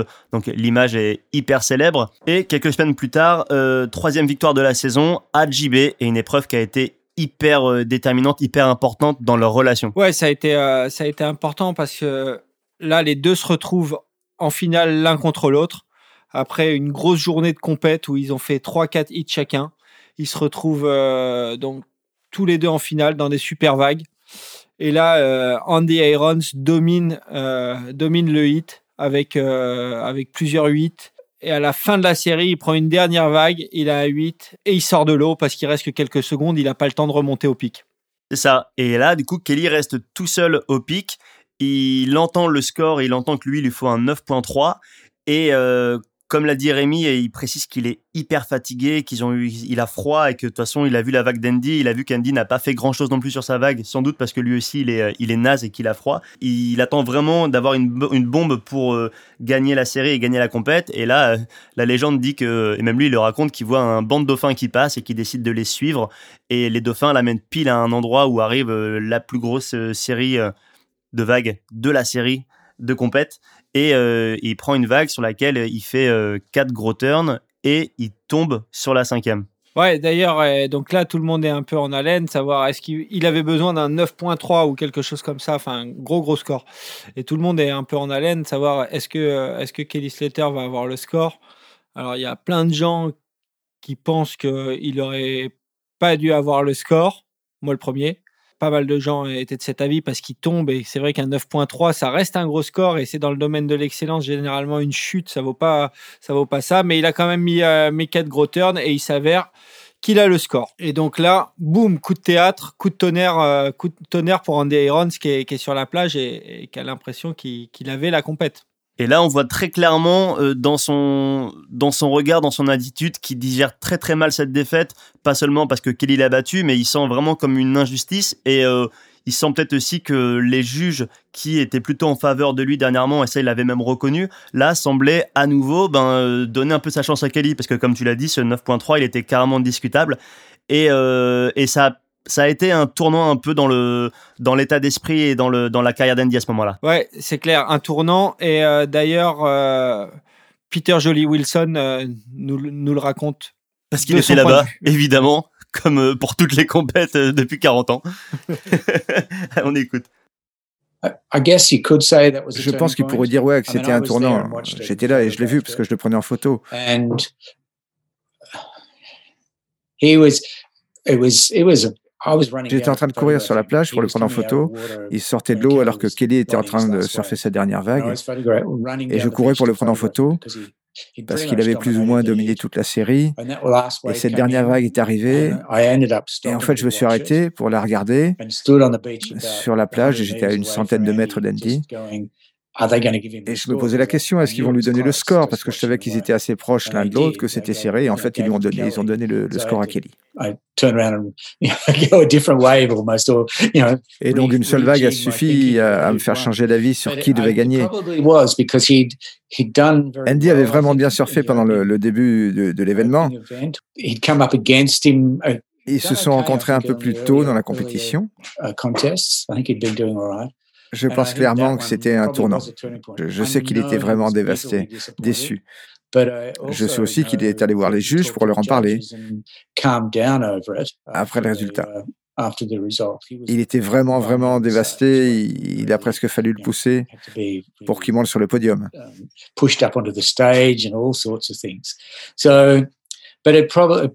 Il y avait sans doute un petit peu de, de déception de sa part à ce moment-là. Mais bon, il a pris ça avec philosophie um, dans les jours ou les semaines qui ont suivi. Peut-être justement qu'il s'est dit, tiens, les juges ne m'aiment pas, euh, mais finalement, les, les juges continuaient de dire qu'il aimait. Et, il lui expliquait pourquoi Kelly avait obtenu le score ou ce, ce genre de choses. Mais c'était peut-être effectivement un tournant. Et là, on comprend que ben, la domination de Andy en prend un petit coup quand même, et à l'inverse de Kelly qui lui fait son grand retour. Et pourtant, on a quand même l'impression que, en ce qui concerne leur rivalité, les choses ont tendance à s'apaiser un petit peu. Et ça, c'est une anecdote arrivée au Japon euh, lors de l'épreuve suivante qui nous, qui nous permet de le dire. Alors, chose marrante, c'est qu'ils se sont de nouveau retrouvés tous les deux en finale au Japon sur le spot de Nijima. Et là, c'est Andy qui remporte l'épreuve. Et euh, Andy et Tash, dans la soirée, demandent à un mec de les emmener à l'hôtel où apparemment Kelly tient une petite réception avec euh, des cadres de chez Quicksilver. Et quand il arrive, forcément, Andy, tout le monde le regarde et en se disant oh, qu'est-ce qui va se passer? Il va y avoir embrouille entre les deux. Et, euh, et là, en fait, ils se retrouvent les deux et Kelly vient féliciter Andy, genre ils se prennent dans les bras, tout ça. Et il se trouve qu'en fait, les deux se sont mis dans un coin de la pièce et qu'ils ont parlé pendant des heures. Ils avaient apparemment plein plein de choses à se, à se raconter et, et ça laissait sous-entendre que la guerre était entre guillemets terminée, puisque quelques mois plus tôt, jamais on n'aurait pu imaginer voir une telle situation se passer Bon, on peut voir que la, guerre est, atténuée, mais je dirais pas complètement terminée parce que Andy reste très compétiteur et aussi un petit peu taquin. D'ailleurs, lors du Quicksilver Pro France 2005 qu'il a remporté, il lâche une petite vanne et à ce sujet-là, on a Nicolas Dazé au micro qui nous raconte l'histoire en nous dévoilant une petite bombe. C'est le retour de Kelly, il est, il est en tête et il peut éventuellement gagner le titre euh, au Pro France. Euh, mais pour ça, je sais plus jusqu'où il faut qu'il aille et surtout, il faut faut pas que Andy euh, gagne la compète. et, et, et, je me rappelle à l'époque, je sais plus ce que je faisais sur la compète, mais j'y bossais d'une quelconque manière. Et, et puis je crois que c'était j'entends, je crois que c'était Simon Wotton qui à ce moment-là gérer un peu toute cette partie-là et, qui dit ouais c'est bon on a le champagne au frais. J'entends je sais plus à qui il dit ça. Ouais c'est bon on a le champagne au frais euh, euh, donc là si Kelly gagne c'est bon euh, tout est prêt. Et et, et je crois je sais plus avec qui j'étais et on croise on croise Andy un peu après fait, et on lui dit tu sais qu'il y a du champagne au frais là pour Kelly ah ouais? Et tu sentais que c'était le genre de, de, de, choses qui, dont il avait besoin pour juste connecter et, et, et, euh, et passer à l'étape suivante. Et il a gagné la compète. Et là, il monte sur scène et, euh, le premier truc qu'il dit, euh, enfin, il dit voilà, je remercie tout le monde, nanana. Et puis il se tourne vers toute l'équipe Quick et là il dit Et Kelly can wait for the champagne? et là, je, vois Pierre et tout le monde fait hum. je me suis oh, t'aurais dû fermer ta gueule. Mais bon, c'était, euh, c'était, euh, c'était, ouais, des, comme ça, il y en a il y en a eu tellement, quoi. Ça, c'est une bonne anecdote. Et euh, on sait donc aujourd'hui à qui on doit cette situation et cette punchline balancée au micro par Andy. Une punchline qu'on réécoute d'ailleurs avec la voix de Bruno Débauché qui fait la traduction en français, mais on capte quand même l'ambiance et l'atmosphère sur le podium. Merci beaucoup Hey Kelly, il va falloir garder le champagne au frais encore un moment. Et bien évidemment, dans le microcosme de la surf industrie, euh, c'était aussi jouissif pour euh, les gars de Billabong qui, euh, qui pouvaient faire un sacré pied de nez à leur, à leur concurrent historique qui est, qui est Quicksilver. On écoute Reed à ce sujet-là. Yeah, yeah. Ouais, c'était un jour plutôt spécial. Euh, um, je mentirais si je disais qu'on n'avait pas cette sorte de mentalité, tu vois. Mais euh, um, je crois que ça en dit surtout long sur la personne.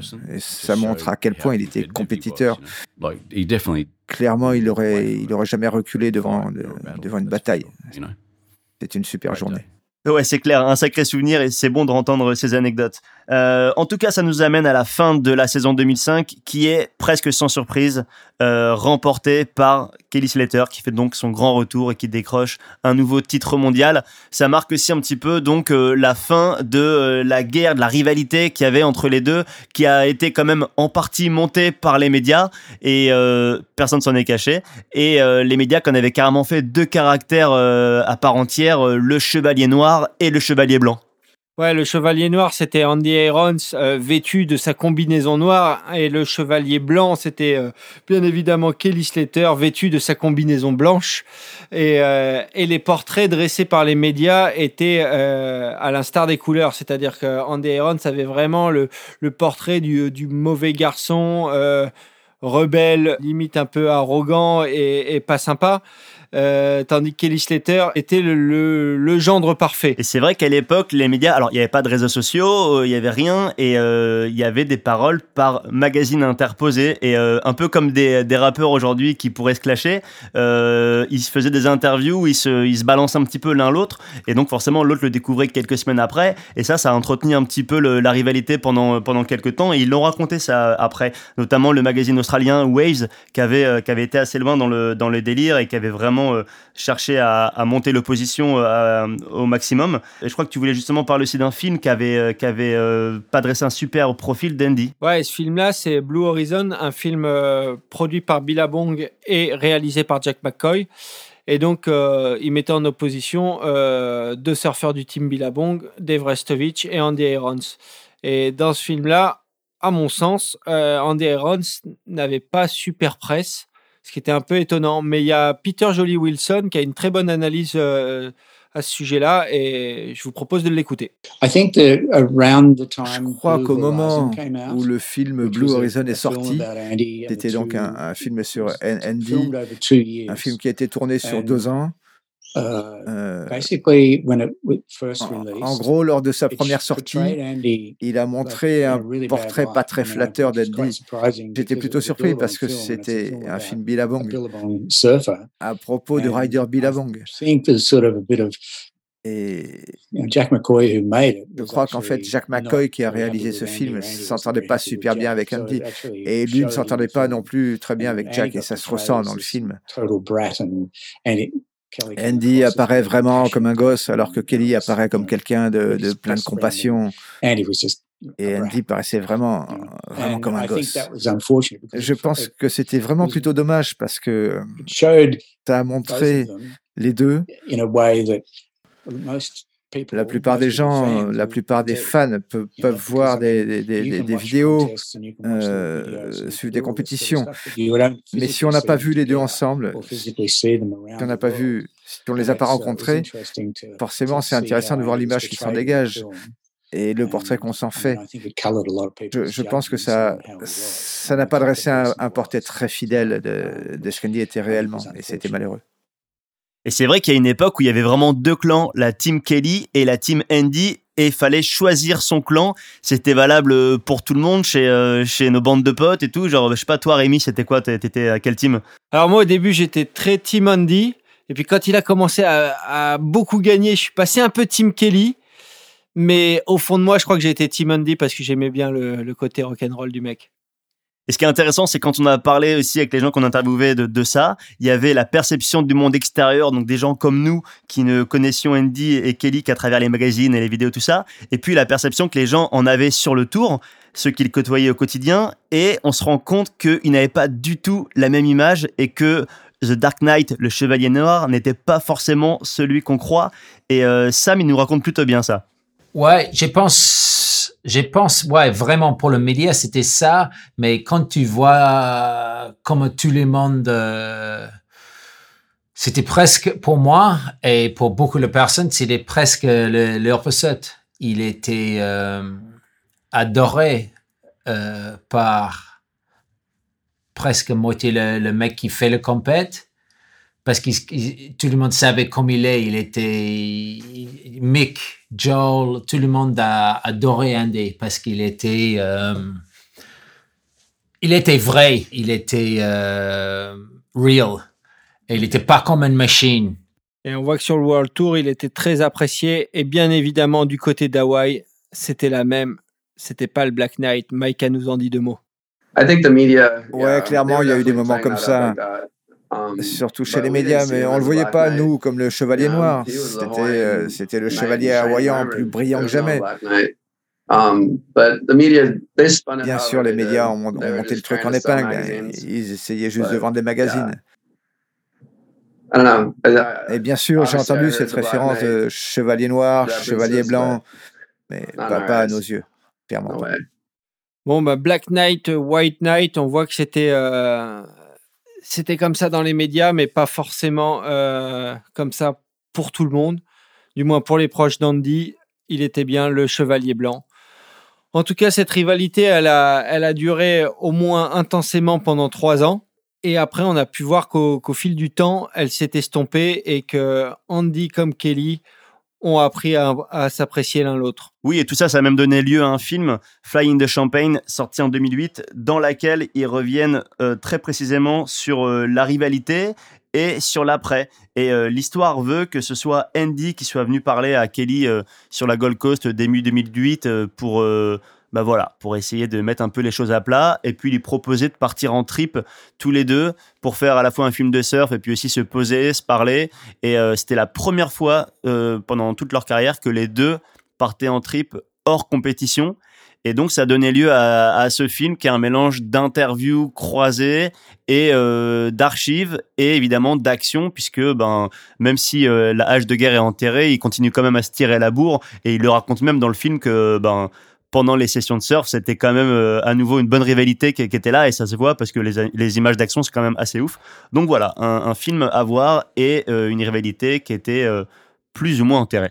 En tout cas, c'est une rivalité qui fait complètement partie de l'histoire du surf, qui a été hyper importante pour les années 2000 et, qui a fait progresser le surf. Dans cette rivalité, les deux surfeurs se sont forgés une image. Kelly Slater, toujours égal à lui-même, un peu Captain America. Et Andy Irons, aussi égal à lui-même, un personnage plus vrai, peut-être plus authentique, plus direct et parfois même arrogant. Et c'est vrai que cette question-là, on l'a posée un peu à tous les gens qu'on a interviewés pour l'émission, ce, ce côté arrogant, coquille, comme on dit euh, en anglais. Et euh, tous étaient pas vraiment d'accord avec ce terme, euh, disons plus que c'était euh, une attitude d'une part et un, caractère qu'il avait euh, forgé ben, d'abord à Kauai, ça on en a parlé en début d'émission, et puis un caractère dans tous les cas qu'il fallait avoir quand on était compétiteur et quand on avait l'ambition qui était la sienne, et donc tous ont tenu un peu à expliquer leur version de, cette fameuse arrogance d'Andy. On écoute Sam pour commencer. J'avais adoré quand il est dans le compète et il, avait dit euh, Je suis pas là pour le deuxième place, je suis là pour gagner. Il était comme ça pour le compète, mais quand tu connais lui, euh, il était hyper, hyper cool, tu vois. Il avait au- aucun filtre et euh, il voudrait. il était vraiment passionné ou vraiment I don't give a fuck, you know. Il veut dire qu'est-ce qu'il voudrait dire. Et si quelque. Si, même si c'est bon ou c'est pas bon, il dit. Il dit euh, qu'est-ce qu'il pense euh, et, et direct. Daz a également un avis sur la question et euh, il compare euh, ce caractère arrogant à celui de Bruce et euh, trouve ça complètement différent. On l'écoute. Ouais, Andy, Andy c'était. Il avait une, une espèce. Enfin, on pouvait percevoir de l'arrogance chez lui, mais c'était pas une posture en fait. C'est que. Il- était sans filtre, donc s'il y avait un truc qui l'emmerdait ou, ou, ou qui, qui, voulait pas faire, il ça sortait nature. Donc forcément, il prenait pas de gants. Euh, et ça pouvait, euh, euh, conduire à des bastons ou des grosses malentendus ou des gens en face de lui qui se disent mais c'est vraiment, hein, c'est un connard le mec quand même. C'était, c'était une fois de plus, c'était pas une, une posture en disant tiens je, voilà je, je suis dans, je j'ai ce statut là et donc je peux me permettre d'être comme ça. Il, il, il, en- il analysait pas trop forcément l'impact, euh, la réaction qu'allait avoir euh, le fait que lui, euh, sans filtre, il allait dire non, non, j'ai pas envie de faire ça, ou ton comportement m'a fait chier, ou ça, tu m'as emmerdé dessus. Et, et voilà, ça peut, ça a pu résulter ouais, de, de, de bastons ou de, ou de, de moments de, de bravado, de panache qui ont fait partie du, du, du personnage. Et il était beaucoup moins dans l'attitude que son frère, par exemple. Bruce, lui, il cultivait ce côté un peu dandy, euh, provoque, il, il maîtrisait l'arrogance parfaitement, il savait exactement l'impact que ça allait avoir sur ses interlocuteurs. Et euh, quand il avait envie de faire chier quelqu'un, il savait exactement sur quel bouton appuyer. Andy, il n'était pas du tout calculateur comme ça. Alors ok, euh, Andy était pas aussi arrogant que certains pouvaient le croire, mais euh, un peu quand même parfois, et ça a pu lui jouer des tours. On pense notamment à ce moment euh, à Tiopo, euh, moment qu'on appelle le shotgun. L'image est bien connue. En fait, on le voit simulé en train de tirer avec un fusil à pompe. Et en fait, l'histoire veut qu'il était en série contre Dean Morrison, Dingo.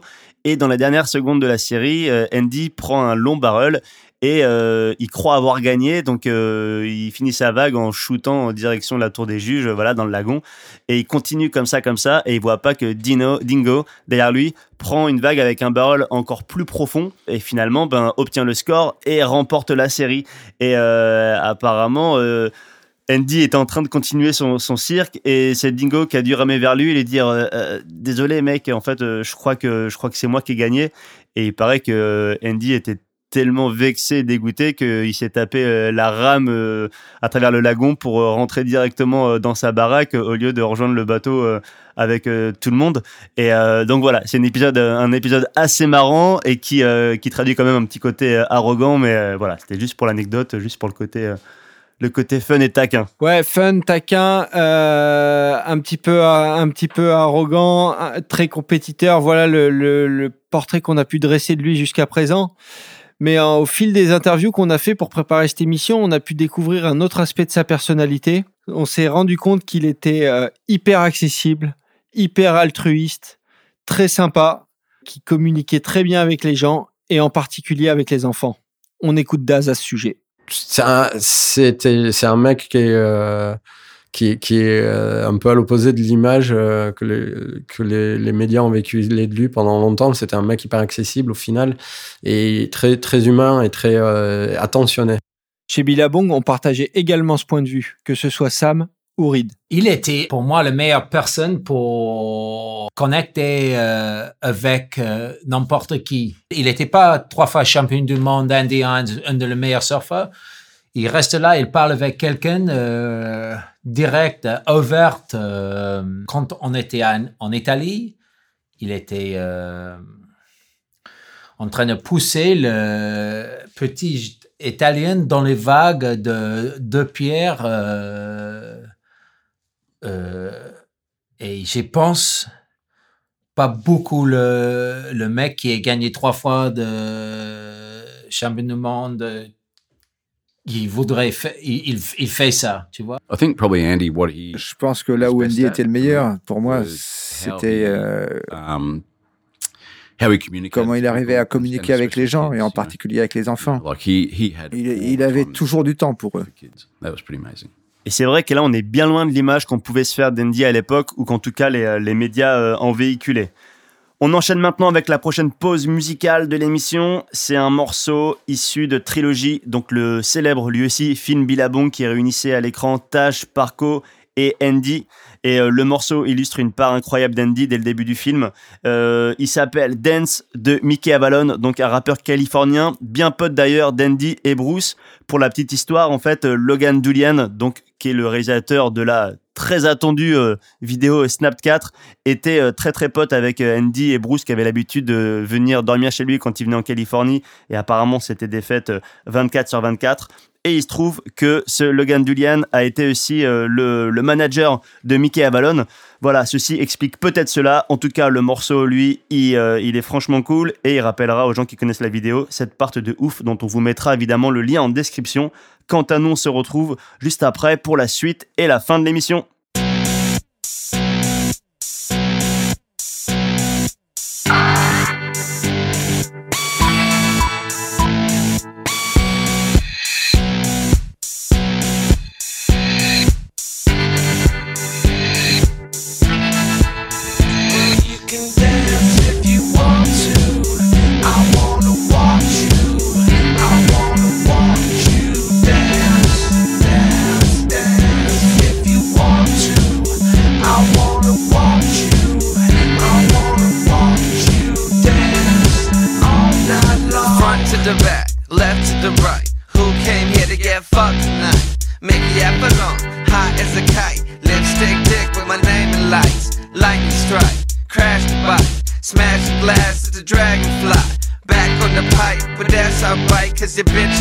but she's sleeping tight, and so's your mom, smoking tough.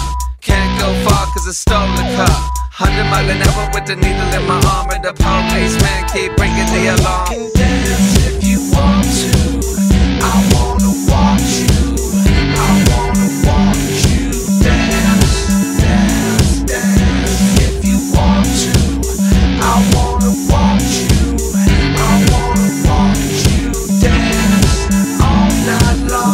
The two, three to the five. Who came here to get drunk and drive? Mickey up alone at the gas at a time, at a town, at a touch of my motherfucking mind. Sitting in Charlotte, North Carolina on the Greyhound bus. Cali on my mind, sunshine, heroin and wine, and you wonder why your lady keep my telephone line. Ringing all the time, can't you read the sign? Long haired hippies need not apply. Hundred mile an hour with the crack in the pipe, and the policeman keep flashing them lights.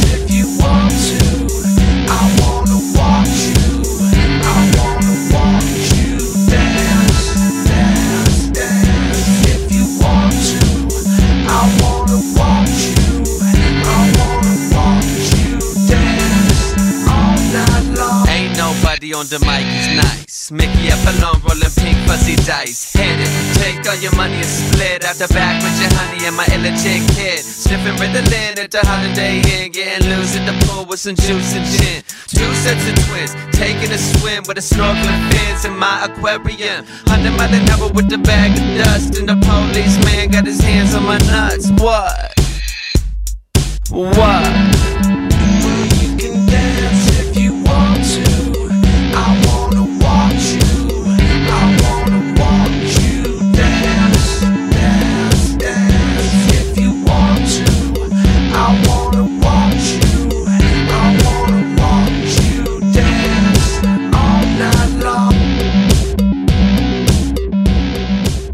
On est de retour sur l'émission spéciale Andy Irons présentée par Billabong. Et là, c'était le morceau d'une des parts d'Andy dans la vidéo trilogie, un super film de cette même marque qui mettait en scène les trois surfeurs phares du team à ce moment-là, Taj Burrow, Joel Parkinson et Andy Irons. Euh, ce film-là, il a été tourné euh, entre 2006 et, et 2007 et forcément a bien occupé Andy Irons dans, dans ces années euh, post-titres mondiaux. Justement, quand on parle de ces années, euh, c'est une période intéressante de sa vie parce que euh, il était encore sur le tour, mais il était plus un peu en, mode cruising. Il faisait, il faisait quelques étincelles ci et là, comme euh, par exemple sa performance à Barra de, la Cruz au Mexique, où il a eu un surf absolument euh, incroyable, vraiment, euh, vraiment une performance de fou. On a vu les, les air tout flotteurs, euh, des, des de dingue, vraiment une grosse performance. Et l'année qui a suivi, énorme performance sur la vague d'Arica au Chili. Donc sur les, les deux, les deux compètes de search, il a été vraiment incroyable. Mais au-delà de ça, on voit qu'il était plus vraiment dans, le, dans le, la recherche du titre mondial et puis qu'il était, qu'il était plus là pour profiter. Euh, Lui-même admet qu'il qu'il faisait euh, pas mal la teuf à ce moment-là. Euh, voilà, donc on, s'est permis d'interroger nos, nos différents er- interlocuteurs pour connaître son état d'esprit durant ces, ces trois années euh, 2006, 2007, 2008. Et voici le point de vue de Maïka. Je pense qu'il profitait de la vie. Il, il avait trois titres. c'est- formidable. Kelly est vraiment une personne unique. C'est fou de vouloir gagner autant que lui il le souhaite. Je pense que beaucoup de personnes pourraient, pourraient partir avec trois ou cinq titres. C'est d'ailleurs pour ça que, que c'est le, le GOAT. Mais je, je pense qu'Andy avait juste besoin de faire une pause, de se s'arrêter et profiter pour, pour un moment. Faire des voyages, des surf trips. Et aussi rester avec Lindy. Il avait juste besoin de faire un break. Et c'est vrai qu'on pouvait voir qu'il était moins motivé que- qu'auparavant, qu'il suivait le tour un peu en dilettante, ou en tout cas qu'il avait visiblement d'autres d'autres priorités. Mais euh, faut pas non plus cacher les autres raisons de, de, ce, petit, euh, de ce petit coup de mou. C'était qu'on savait qu'il faisait beaucoup la fête, en tout cas qu'il était, euh, qu'il profitait vraiment de tout ce que le tour pouvait lui amener. Et à côté de ça, bah, on en a parlé un petit peu en début d'émission, il y avait quand même des problèmes psychologiques, euh, mentaux qui, qui étaient là et qui visiblement euh, était pas mal remonté ces derniers temps avec, avec forcément des, des moments assez compliqués à gérer pour lui, pour son entourage.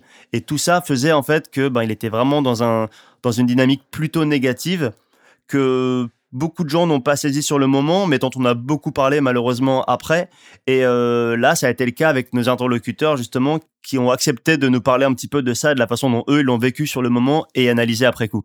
S'il était énervé, énervé parce qu'il avait perdu une série, c'est fini ta planche. Il va casser la planche, il va casser quelque chose. euh, mais quelquefois, quand il était pas, pas très bon, euh, c'était difficile euh, et, c'était, c'était triste à aller, allez, let's go, come on, man, allez. Et, euh, et tu vu, il était pas, il était pas il était pas bon, il était pas bien euh, dans son pot. et ça, c'était difficile parce que il était vraiment le haut et le bas. Et si c'est, il, il c'était pas vraiment au meilleur. Il était très, normalement, il était très haut. euh, et let's go, surfer. euh, il n'arrêtait pas. Il va dormir presque pas.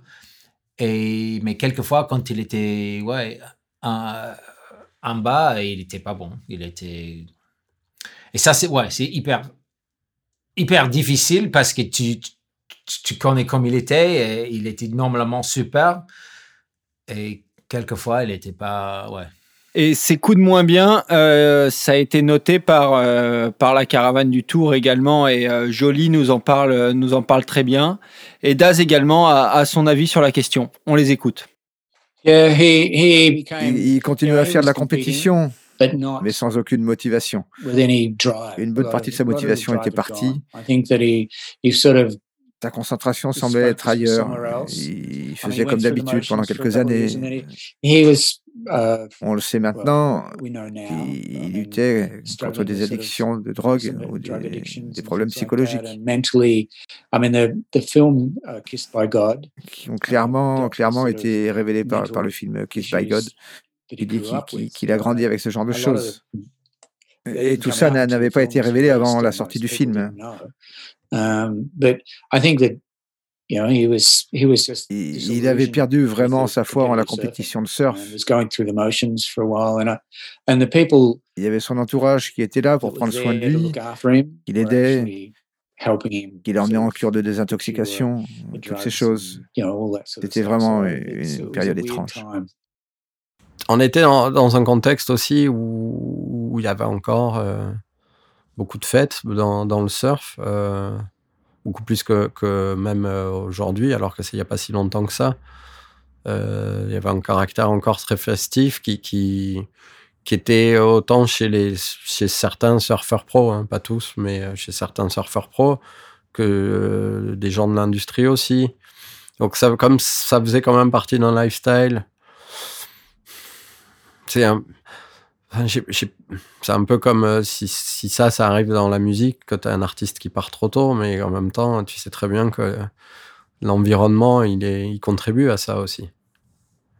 Tu sais très bien que, euh, si un mec comme Andy Irons, avec le, charisme qu'il a, il veut faire la fête, c'est euh, open bar, quoi. Même si, si il trouvera toujours un mec au fin fond de n'importe quel pays où il va euh, pour dire Hey Andy, viens avec moi. Parce que les mecs vivent l'expérience de leur vie. On peut le voir, euh, trois années compliquées pour Andy Irons, euh, beaucoup de pression, beaucoup d'attentes, beaucoup d'attention médiatique, beaucoup de fiesta également. Tout ça associé à des antécédents psychologiques compliqués. En gros, euh, cocktail Molotov détonnant et qui l'a emmené sur une pente glissante en 2008. Euh, T'as pu le rencontrer, toi, Romain, en 2010, et il t'a parlé de son état d'esprit à ce moment-là. Tu peux, tu peux nous en dire deux mots? Ouais, bah alors déjà la première chose c'est que c'est vrai quand il est parti, on n'avait aucune news de lui en, en 2009. En tout cas, il y avait des rumeurs évidemment qui, circulent à droite et à gauche euh, sur euh, ben voilà un petit passage en, cure de désintox, des choses comme ça, mais absolument rien d'avéré, rien d'officiel. Je me souviens qu'il y avait Surfline qui avait sorti une interview fin 2009 euh, pendant la Triple Crown, l'interview vérité d'Andy que tout le monde attendait. pendant laquelle il parlait de plein de choses, mais là aussi la question cruciale, c'est que tout le monde attendait euh, concernant justement ces, problèmes et cette réhab, en fait, n'y était pas. Donc un peu omerta aussi sur, euh, sur ce truc-là. Et ça nous amène en 2010 où euh, Andy avait fait son retour sur la saison. Et ça, en fait, on, on, va en reparler un peu plus. Mais moi, j'avais eu la chance, dans le cadre de, de mon job à Surf Session, d'aller couvrir le Billabong Pro Tahiti, donc à Tiopo, qui était déjà une expérience en soi absolument exceptionnelle. Et dans ces cas-là, c'est la marque qui invite le, média pour couvrir l'événement et avec souvent euh, à la clé des interviews de, de riders. Et évidemment, pour nous, la grosse carotte, c'était d'avoir Andy que tout le monde attendait et qui était là-bas. Et, euh, j'ai donc fait cette interview de lui avant la, compétition, enfin pendant la compète, mais avant sa victoire, et euh, accompagné de Ed Tomperley, qui était journaliste à, Magic Seaweed, avec qui j'étais parti là-bas. Donc une interview à deux avec lui pendant, je sais pas, une demi-heure, un truc comme ça. Et euh, évidemment, on a eu des propos euh, hyper intéressants, surtout lui. Et euh, j'ai retrouvé le fichier qu'on va vous faire écouter maintenant. Le son n'est pas super bon, mais c'est pas grave. Ce qui compte, c'est les propos. On écoute ça. Je m'ennuyais tellement, c'était toujours la même chose. J'étais plus vraiment là pour les bonnes raisons. J'arrivais, je faisais mes séries c'est tout. Je faisais même plus de free surf à côté. Avant, j'étais super excité d'arriver sur une compète, sur une compète du World Tour, genre dans la cour, la cour des grands. Mettre le lycra, tout ça, c'était vraiment quelque chose qui m'excitait. Et, et, en fait, là, j'en suis arrivé à un point où, où je voyais que j'étais plus à ma place. J'étais juste mécontent de tout. J'avais plus aucun plaisir. Combien de temps tu es resté vraiment dans cet état d'esprit euh, avant de quitter le tour? Ben, en fait, c'était un processus. Je suis arrivé sur la Gold Coast, j'ai décroché une cinquième place, mais j'étais pas super bien. Pareil, à Abel, j'ai fait l'écart, j'ai eu une cinquième place encore. Mais dès que j'ai commencé à, à, avoir des mauvais résultats, ça a été de pire en pire. Je suis arrivé en France, je voulais même plus surfer. Donc là, je suis rentré à la maison, je suis même pas allé à Mundaka, j'ai pas fait la fin de la saison, je suis pas allé au Brésil. J'ai juste surfé pipe. Parce que quoi qu'il arrive, tu, tu surf pipe, euh, surtout avec trois gars à l'eau, c'est absolument un rêve. Tu, tu prends la chance, tu n'hésites pas. Quand on écoute les propos d'Andy Irons, on voit qu'il est bien saoulé de la compétition. Il a plus vraiment envie de, de suivre le tour. Euh, il veut bien aller surfer pipe avec trois autres mecs à l'eau parce que ça c'est son truc, se mettre des gros barrels et puis la pipe à trois à l'eau, ça se refuse pas. En revanche, euh, parcourir le globe pour être champion du monde, ça le motive plus des masses. Par contre, ce qui le motive bien, c'est parcourir le monde et faire la fête avec ses copains. Et ça, il s'en prive pas. Et quand on a rencontré Sam Carrier, euh, Sam Carrier qui était euh, surf marketing manager euh, Billabong Europe à ce moment-là. Donc euh, pour Sam, son job, forcément, euh, quand euh, Andy était, était en ville, quand il était à Osgore ou en Europe, son, sa mission, c'était de faire en sorte qu'il performe, qu'il soit en bonne santé qui répondent à des obligations médias ou promotionnelles, euh, quelles qu'elles soient. Et donc forcément, euh, sur cette année 2008, il avait, il avait pas mal de choses à gérer. Il nous en a parlé un petit peu, et suite à ça, c'est le seul qui a accepté de nous parler du côté Rihab. On l'écoute. C'était pas vraiment un problème, mais c'était, on était juste, euh, euh, je ne sais pas comment tu dis ça, be aware que au courant, ouais, au courant que hey, Andy's here, let's keep him in the right direction. C'était ouais, c'était difficile, mais euh, c'était faisable. Et euh, le moment où il est, il s'est mis en retrait du circuit et qu'il est parti en, en réhab, ça, tout le monde était au courant, en tout cas, de, de la réalité de, de ce qu'il faisait. Tout le monde dans la marque? Ouais. Non, non, je pense pas. Mais tout le monde qui était proche avec lui, ouais. Ouais. Et par contre, il avait la volonté de ne pas l'ébruiter du tout, ce truc-là, de le garder. Euh, de... Ouais, ouais. Pour lui, pour son. Ouais, pour lui, pour sa famille, euh, pour son. Qu'est-ce qui s'est passé après euh, Ouais. Donc on voit bien qu'à ce moment-là, Andy, il est plutôt euh, down. Et euh, quand on a parlé de cette période avec Jolie, il nous a expliqué qu'il était retourné quand même un moment à Kauai et que c'était pas forcément la meilleure idée qu'il a eue parce que l'environnement là-bas était quand même assez, euh, assez néfaste. En tout cas, il n'était pas entouré de gens qui le tiraient vers le haut. C'était plutôt l'inverse. Heureusement, euh, Billabong l'a quand même emmené sur euh, quelques trips promotionnels de réalisation de vidéos, ce genre de choses, et euh, pour le sortir un petit peu de l'archipel. Et, ça, c'est Lucky Gann qui nous l'a appris quand on, l'a, quand on en a parlé avec lui. Euh, lui-même, ainsi que Parco et Westberg, qui était le coach de Parco, un, un coach d'Ironman un fou furieux, ont décidé de sortir Andy de l'archipel et de le faire venir sur la Gold Coast pour euh, ben voilà le cadrer un petit peu, le lui remettre un petit peu un entraînement, le remettre sur pied quoi, avant de avant de réattaquer la saison 2010. Et Luc nous raconte ça très bien. C'est Joel Parkinson qui avait euh, prévu de, de le sortir d'Hawaï et de l'amener en Australie et pour qu'il qu'il surfe et qu'il soit avec, avec nous. euh, le, le plan de parcours était ce qu'il était. Il m'a demandé si, si je pouvais l'héberger.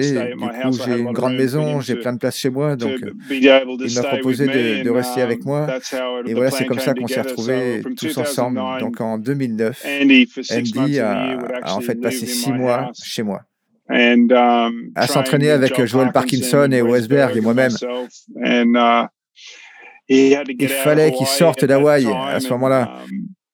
Et ça a été le, le- le début de son mini comeback. On ne savait pas jusqu'où ça allait aller, mais c'est vrai qu'il fallait vraiment qu'il se remette au travail, qu'il s'entraîne vraiment pour voir jusqu'où il pouvait pousser ce comeback et être en forme pour remporter des, des épreuves. Et forcément, quand on a eu Luc, on lui a demandé comment ça se passait niveau discipline chez lui. Ouais, j'ai quelques règles à la maison. Et il n'était pas autorisé à, à- à trop en dépasser, à trop en sortir, sinon je le dégageais. Donc on, on avait des, des règles assez strictes de ce qu'il pouvait faire et de ce qu'il ne pouvait pas faire. Et en fait, euh, il a respecté ça. On, on avait un respect énorme l'un envers l'autre. Et quand il a vécu avec moi sur la Gold Coast à Tweedheads, il était vraiment en forme, il s'entraînait avec Westberg, il laissait contrôler un peu sa forme et son programme sportif. Ouais, il, il était vraiment en forme. Il s'entraînait, il surfait vraiment bien, c'était c'était chouette à voir. Il était vraiment stable à cette époque-là. Et euh, Jolie, à qui on a parlé aussi de, de ça, s'en souvient très bien. Il se souvient notamment qu'il avait pas croisé une seule fois en 2009, mais que là, en ce début d'année 2010, il l'avait vu sur la Gold Coast. euh, il était avec Lindy. Il surfait pas mal entre Snapper, euh, Diba, et euh, il se souvient qu'effectivement, il, il avait l'air plutôt fit. Il était même d'humeur plutôt positive quand il le croisait. Et, tout ça, ça nous amène ben, au début de la saison World Tour 2010. Ouais, Andy Irons s'y rempile pour une saison 2010 après une année off. Ce qu'il faut savoir, c'est que quand, quand on est champion du monde, l'ASP a donné l'opportunité de prendre une année off et de repartir avec, euh, avec son seeding euh, l'année suivante. Donc, il avait pris son année off en 2009 et en 2010, il pouvait repartir. Euh, il avait une wildcard sur toutes les compètes. Donc, il, commence la saison sur la Gold Coast. il surfe bien, comme, comme Jolie nous l'a dit. Mais bon, les résultats viennent pas. Il faut attendre Tahiti, le Billabong Pro Tahiti, pour voir Andy Irons performer de nouveau et de la plus belle des manières parce qu'il remporte la finale devant Kelly Slater. Et pour la petite anecdote, ce qui est marrant, c'est que Luke Egan, qui l'a hébergé pendant six mois, était contest director de, du Billabong Pro Tahiti. Et donc, il nous parle de l'importance de, de cette victoire aux yeux d'Andy Irons. Cette victoire à, Tahiti en 2010 était incroyable. De voir ça, euh, même quand il a gagné, j'étais là, ok, bon ben, en, en gros, s'il continue à, à récupérer son niveau, il va finir comme Hockey, faire euh, un, un retour. euh, et en fait, pourquoi pas marquer un comeback incroyable. Et sur le moment, je pensais vraiment que c'était dans les tuyaux. Et c'est intéressant justement d'écouter les différents avis de- des gens qu'on a interviewés sur la question, parce qu'il y a ceux qui, comme Luc, euh, voyaient un, un énorme comeback à la hockey, donc euh, de Marco Kilupo qui, dans les années 90, après avoir touché le fond, a fait un, un comeback fracassant et a décroché son titre mondial en 99. Et les autres pour qui finalement c'était un coup d'éclat, mais que Andy n'avait plus la niaque pour aller chercher un quatrième titre mondial. Il en avait déjà trois et ça lui suffisait largement. Que euh, la rivalité aussi avec Kelly, qu'il avait tiré vers le haut pendant assez longtemps, finalement était plus ou moins euh, terminée. Donc là aussi, euh, c'était c'était un- une motivation en moins. Mais voilà, ça c'était des hypothèses. Et en fait, qu'est-ce qu'il en pensait L'intéressait? Et ben là aussi, la question lui avait été posée lors de notre interview euh, à Tiaopo. On écoute. Bah, si je me requalifie pas pour le tour, euh, je sais pas, je peux faire juste les compétitions Billabong, ça représente quasiment la moitié du tour. Je juste être wildcard pour quatre épreuves et ça sonne mieux pour moi. Le rêve, c'est juste d'être wildcard. Je pense que plus j'y pense, plus le, vrai plan, c'est d'être une wildcard sur les quatre compétitions, juste m'entraîner et arriver sur ces quatre événements. Et je pense que c'est là que je serai le plus dangereux, en fait. Sur tous les événements, sur toute l'année, il faut, être concentré à fond. Mais là, si on arrive juste en tant que wildcard, on n'a rien à perdre. J'aime bien cette idée-là. Qu'est-ce que je prévois de faire en fait après le tour? Je pense que ça, pourrait vraiment être bon d'être une wildcard. Et donc, ferai surfer toute l'année? Oui, ferai surfer toute l'année. Juste montrer sur quelques compètes, faire tomber quelques noms. Juste, juste battre quelques gars et c'est tout. Ça pourrait être bon, oui. Je veux dire, je vais rester encore sur le tour pendant quelques années, pendant 2-3 ans. Et donc aller chercher un autre titre mondial? Non, non, non, rien de ça pour le moment, j'en ai déjà trois. Et ouais, donc euh, pas très intéressé par un nouveau titre mondial, et c'est ce que Sam euh, Carrier nous avait dit. Et Sam avait surtout pointé quelque chose, euh, et un gros focus pour Andy Irons, c'était sa paternité à venir, puisque Lindy Irons était enceinte à ce moment-là. Et là aussi, on a quelqu'un qui se souvient vraiment de l'importance que ça avait à ses yeux. C'est Daz qui nous raconte une discussion qu'ils avaient eue euh, ensemble. Quelques semaines, euh, mais dix jours avant, avant sa disparition, quand on est au Portugal ensemble et qu'il n'arrêtait pas de parler du fait qu'il allait être papa, euh, qu'il était, que c'était la meilleure chose qui allait lui arriver et qu'il était super excité à l'idée de, d'accueillir cet enfant. Il, nous parlait de son nom, justement. Il avait choisi Axel parce qu'il il, avait découvert le nom d'Axel Poport, qui était euh, un champion euh, du monde de snow extrême, qui était chez Billabong aussi. Euh, il avait, il était, c'était, il était, il était à fond là-dessus et on sentait que ça, ça prenait même le dessus par rapport à, ses performances. alors qu'il avait gagné Tahiti cette année-là. Ouais, après avoir gagné Tahiti, euh, cette anecdote s'est donc passée en Europe, au Portugal. Avant, avant cette compète au Portugal, il y avait aussi le Quicksilver Pro France. Et au Quicksilver Pro France, euh, là, il a pu s'entretenir avec euh, Sam Carrier et avec Reed de Billabong. Et Reed nous a avoué de l'avoir trouvé très fatigué à ce moment-là. Et quand on a parlé de ça aussi avec Jolie, lui, Jolie a avancé deux théories sur cette question. Les gens ont attrapé une espèce de, rhume, de, grippe à J-Bay. Beaucoup de gens avaient du mal à s'en débarrasser sur le tour. Et on ne savait pas vraiment si c'était une grippe ou un rhume ou un truc comme ça. Um, je, veux dire, moi, je toussais encore quand je suis arrivé sur Hawaï, quatre mois après. Donc, il y a quelques personnes sur le tour euh, qui, qui, qui, avaient du mal à s'en sortir, qui étaient encore dans cette léthargie un peu. Et um, euh, je pense que Andy avait peut-être ces, symptômes-là. Mais euh, je, je sais aussi qu'il n'était pas concentré à 100% sur la compétition, parce qu'il faisait un, un peu la fête en France France et, clairement beaucoup au Portugal. Ouais, ça je peux le confirmer parce que j'avais justement la chance d'être au Portugal cette année-là pour suivre la compétition et que la dernière fois que j'ai vu euh, Andy Irons, c'était justement dans un bar tard le soir après qu'il ait été éliminé et euh, effectivement il était en grande forme. Mais euh, Jolie nous raconte une autre histoire, c'est celle de la dernière série en compétition d'Andy Irons, dans des vagues bien pourries d'ailleurs, dont il avait été le témoin et qu'il a d'ailleurs immortalisé et il nous en parle. C'était vraiment des conditions pourries, terribles dans, le, dans lesquelles ils l'ont lancé face à Cayoton, à marée basse, euh, à Supertube, dans des vagues euh, à hauteur de taille, euh, que des gauches. C'était vraiment le pire moment pour lancer une compétition. Je crois que Kayoton a pris deux vagues, un 4 et un 5, et Andy a eu un, 2 et un 3 combinés. Donc euh, c'était vraiment euh, un hit avec des scores très faibles. C'était sa dernière série. Et moi j'étais sur la plage à prendre des photos de lui avant qu'il se mette à l'eau. Et euh, donc j'ai une photo de, de, lui à marée basse pour le sable. En fait, on a eu une petite conversation avant qu'il se mette à l'eau. Et il dit Ah, Jolie, qu'est-ce que tu fais là Les vagues sont pourries. Euh, je lui dit Hé, si tu vas à l'eau, je te shoot. Ah, il était là, ok, d'accord. Et ben, en gros, euh, j'ai donc quelques photos de, de ce moment. C'est des photos classiques de, de, lui en train de se, se préparer euh, pour sa série. C'est vraiment la, la, dernière fois qu'il se met à l'eau pour une série. Et, et, pour moi, elle est vraiment très importante. Comme euh, celle euh, du drapeau hawaïen à l'arrière du jet à Tahiti. C'est vraiment deux photos d'Andy cette année-là qui, qui restent gravées dans ma mémoire. Belle photo, mais série bien pourrie pour Andy Irons.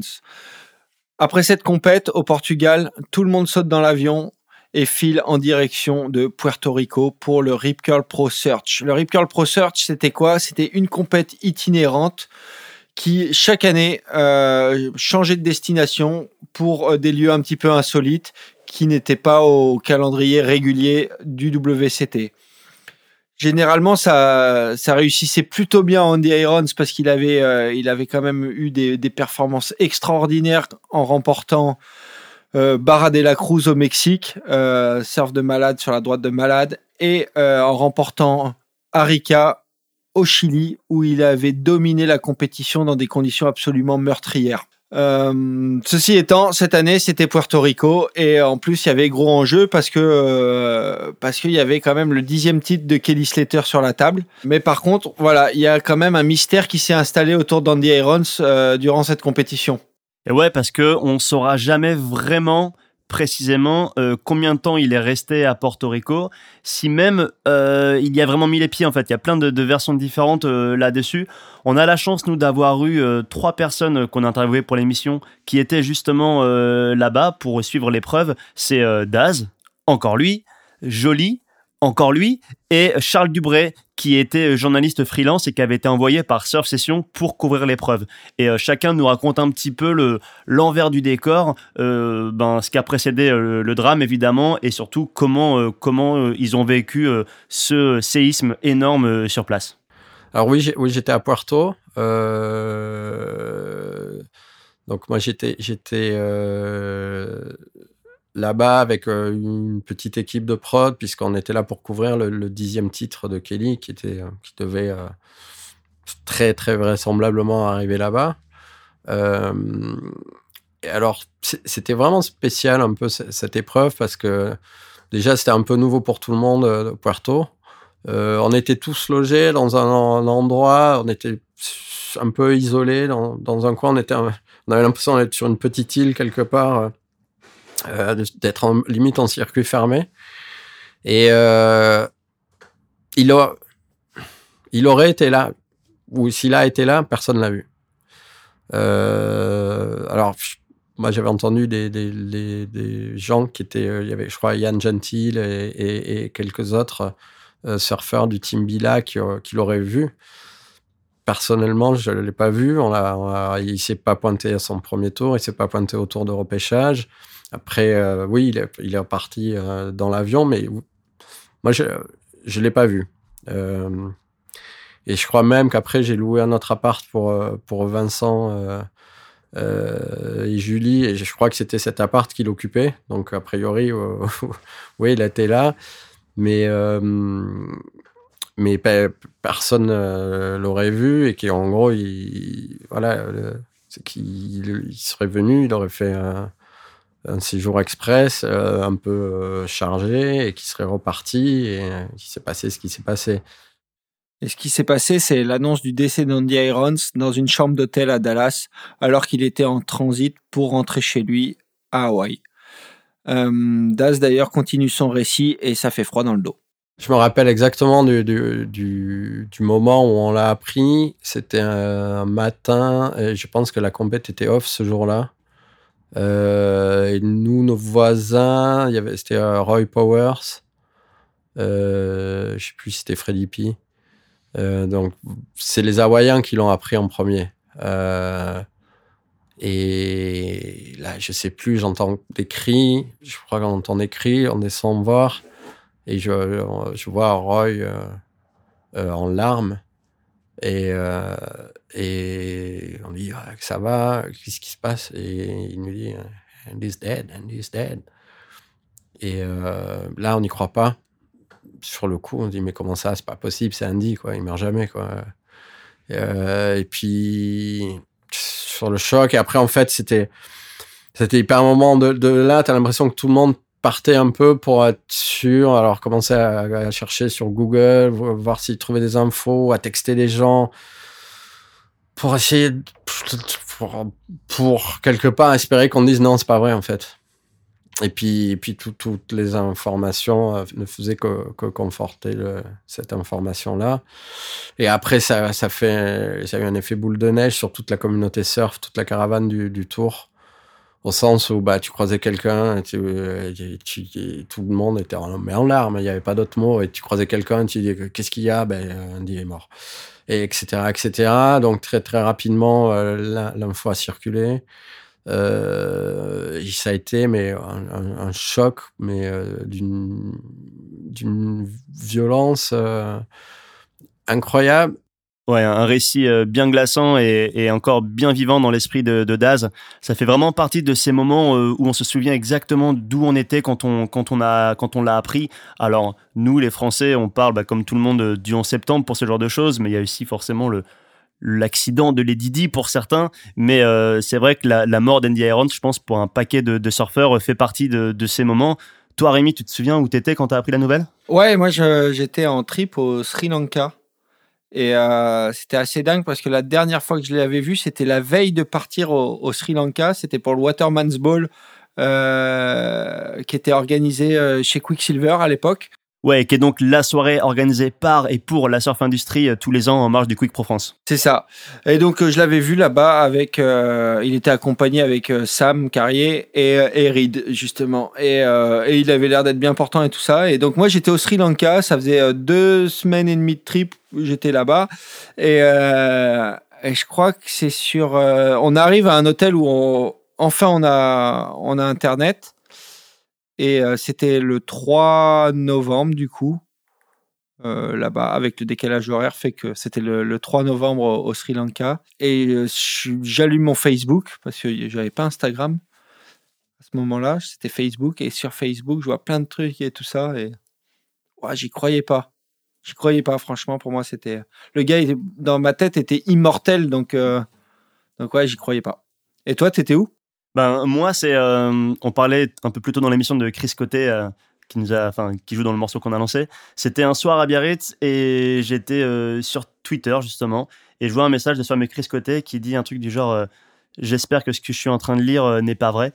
Et en fait, il aurait pu parler de, centaines de choses, mais je sais pas, ça m'a intrigué et j'ai continué un peu à scroller et à voir un petit peu de quoi il pouvait parler. Et finalement, ben, les rumeurs commençaient à arriver toutes les, euh, toutes les 30 secondes, toutes les minutes. Et euh, il y a un moment, en fait, on a vu quasiment plus que ça dans le, dans le feed. Et euh, tous les médias étaient en train de, relayer ce qui était encore à l'époque qu'une hypothèse. Quoi. Il n'y avait pas de, confirmation. Mais... Et donc, ben, moi, je gérais surfstation.com, donc je ne savais pas vraiment quoi faire de cette info, mais il fallait quand même, à mon tour, la relayer. Et, et ça a été un moment de stress énorme parce que bah, déjà, il y avait l'émotion du fait de se dire que c'est quelqu'un que j'avais côtoyé quelques semaines auparavant qui, était, euh, voilà, qui venait de décéder. L'émotion que ton héros aussi venait de décéder, beaucoup de choses. Et puis, ben, une sorte d'excitation un peu malsaine, mais de, ce, de, journaliste, en fait, de se dire, il y a quand même un gros truc là. Et donc, j'ai fait un article qui était hyper court, qui a été publié sur les coups de assez tard, quoi, 23h, 23h30. Et voilà, j'avais pas grand chose à dire de plus pour le moment. Les infos tombaient pas vraiment non plus euh, tant que ça pour, euh, pour en dire un peu plus. Et euh, le lendemain matin, je me souviens que là, nous, on avait des statistiques qui étaient quand même pas ouf à l'époque. C'était les débuts de sensation.com et on avait battu de 4 ou 5 fois la meilleure, euh, le meilleur article le plus lu. C'était un article qui avait forcément été lu des, je sais pas, genre 25 000 fois quasiment jusqu'au petit matin, ce qui était énorme. Et euh, ben voilà, le lendemain, c'était une nouvelle journée. Ça avait été confirmé, on en savait un peu plus et on avait fait le tour de tous les surfeurs en tout cas français, pour récolter des, témoignages, mais on était évidemment tous incrédules euh, à ce moment-là. Et les anglo-saxons appellent ça leur JFK moment. En gros, qu'est-ce que tu faisais quand tu as appris la mort de John Fitzgerald Kennedy? Et en ce qui concerne Andy Irons, euh, pour ses proches, c'était bien plus dur et on le sent les témoignages chargés d'émotions quand on en parle à Sam Carrier ou bien Mike Hanikens, deux potes The Irons. Moi, j'étais euh, j'étais dans le Vulture en fait avec euh, White Goodall. Il était là en France et euh, j'avais un appel de Reed qui était lui était dans un, un trip euh, avec, je pense, c'était Derek et Rob. Derek, le, il était le chef de Billa de temps, Derek O'Neill, et Rob qui, qui shape la planche ici, Rob Vaughn. Et ouais, c'était comme un, c'était comme un slap in the face.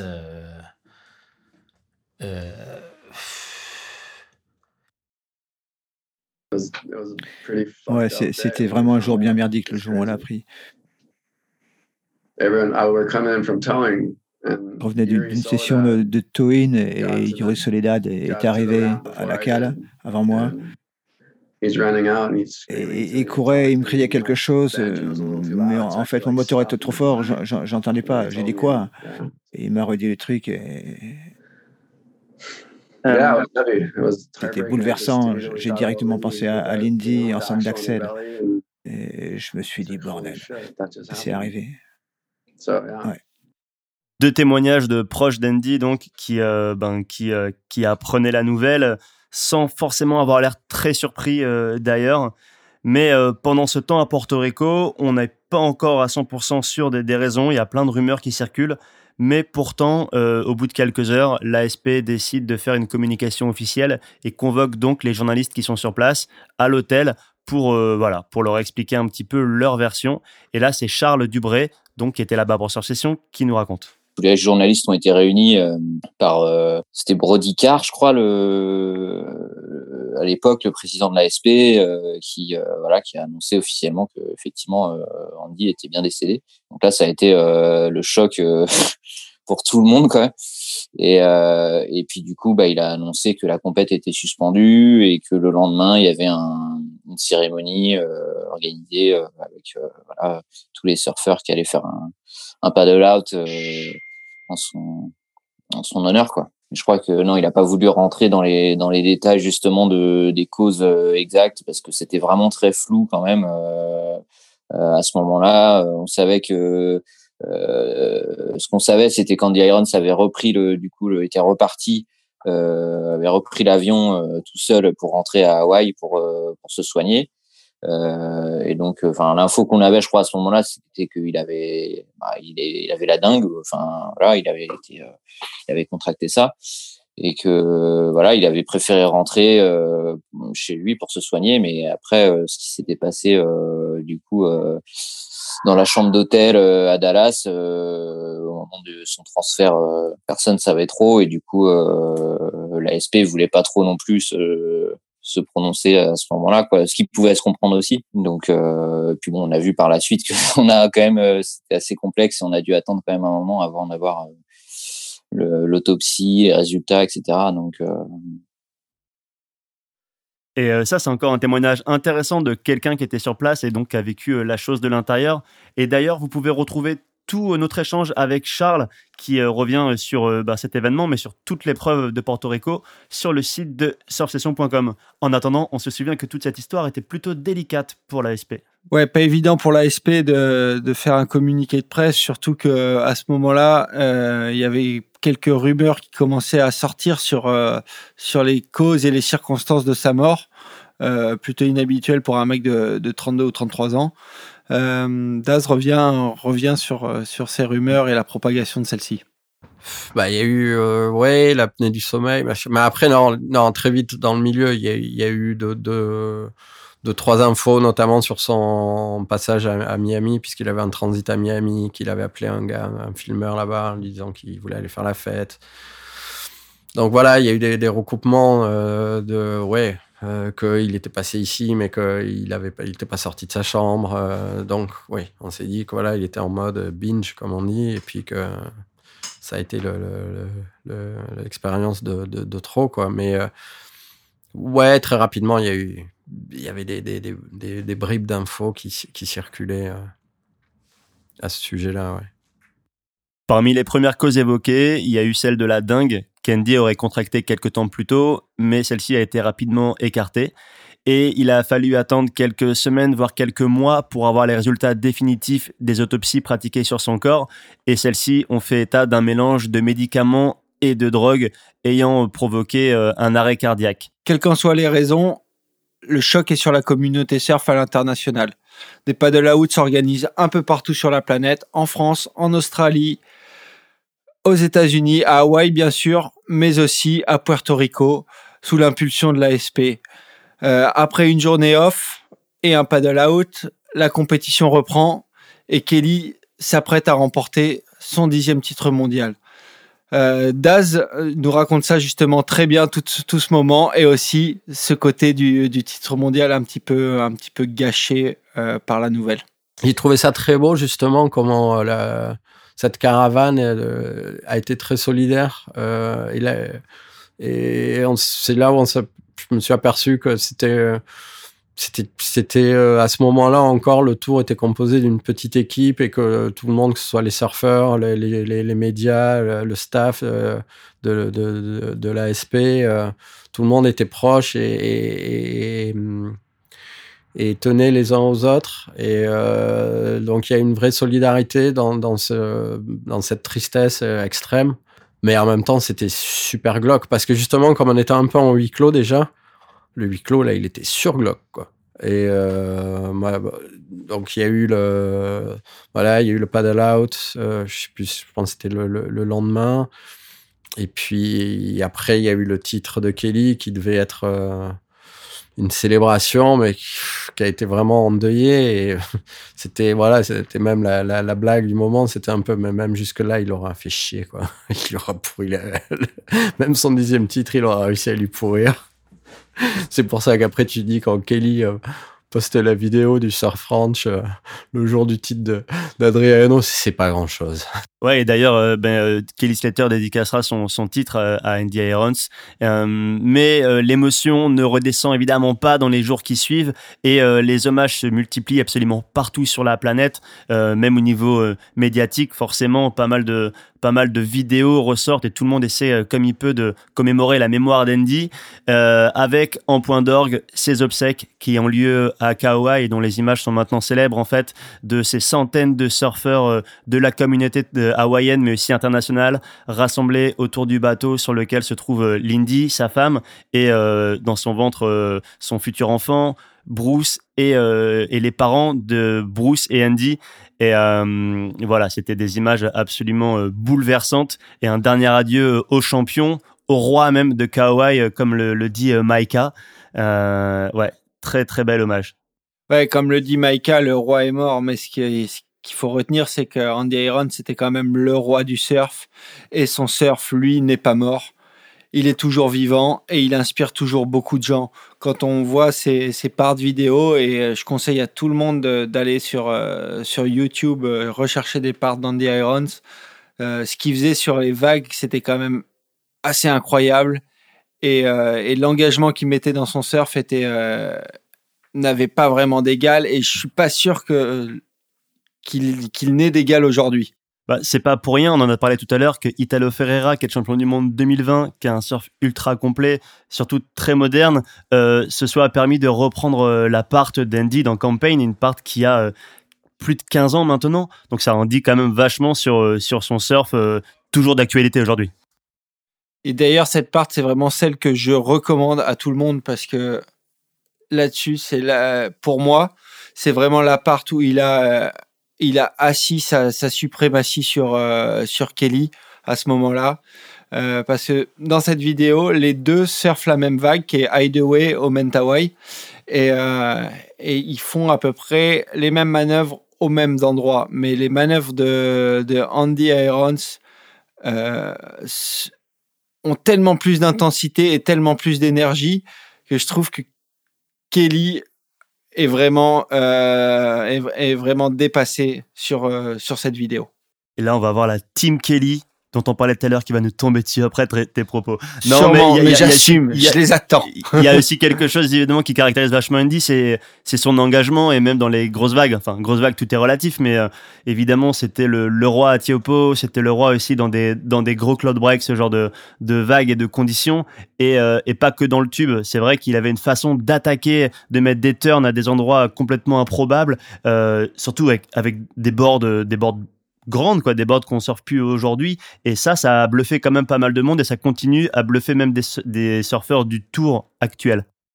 Ouais, et d'ailleurs, euh, en hommage à, à Andy Irons, euh, je sais plus quel magazine avait organisé, euh, organisé ça, où des surfeurs euh, pro actuels surfaient avec les, les boards d'Andy. Ouais, c'était Stab avec. Ben, il y avait Dane et je sais plus qui est l'autre. Il y avait Coloé dedans. Dane Reynolds, Colo et Andino, et euh, je crois que Dane surfe une des, une des Mayhem de, de Andy Irons. Il applique d'ailleurs. Bref. Tout ça pour dire que voilà, des boards différentes, mais un surf, euh, un surf toujours d'actualité. Et d'ailleurs, Dane Reynolds, sur ce, sur ce trip, disait qu'il essayait de, il essayait de faire comme Andy Irons avec ces boards-là, donc les, les, mêmes rollers aux mêmes endroits, etc.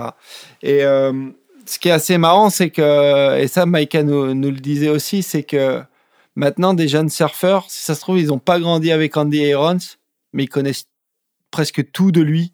Euh, ils, regardent des parts, ils sont inspirés par, son surf, et, euh, et ça, il y a peu, de surfeurs qui, euh, qui étaient à leur, leur pic de performance il y a 15 ans et qui inspirent encore les générations actuelles.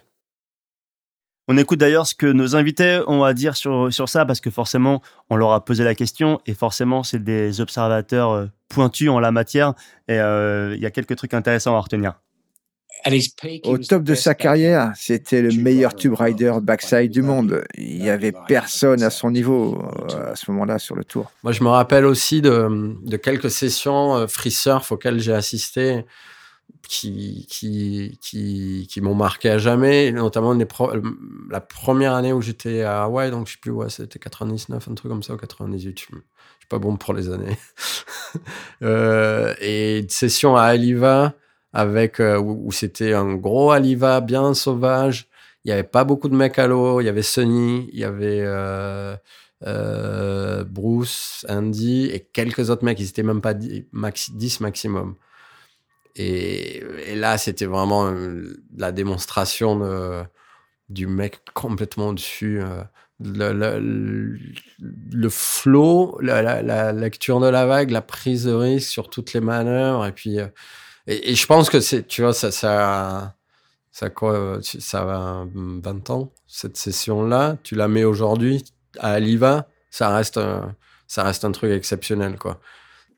He was ahead of his time. Bah, il était en avance sur son temps.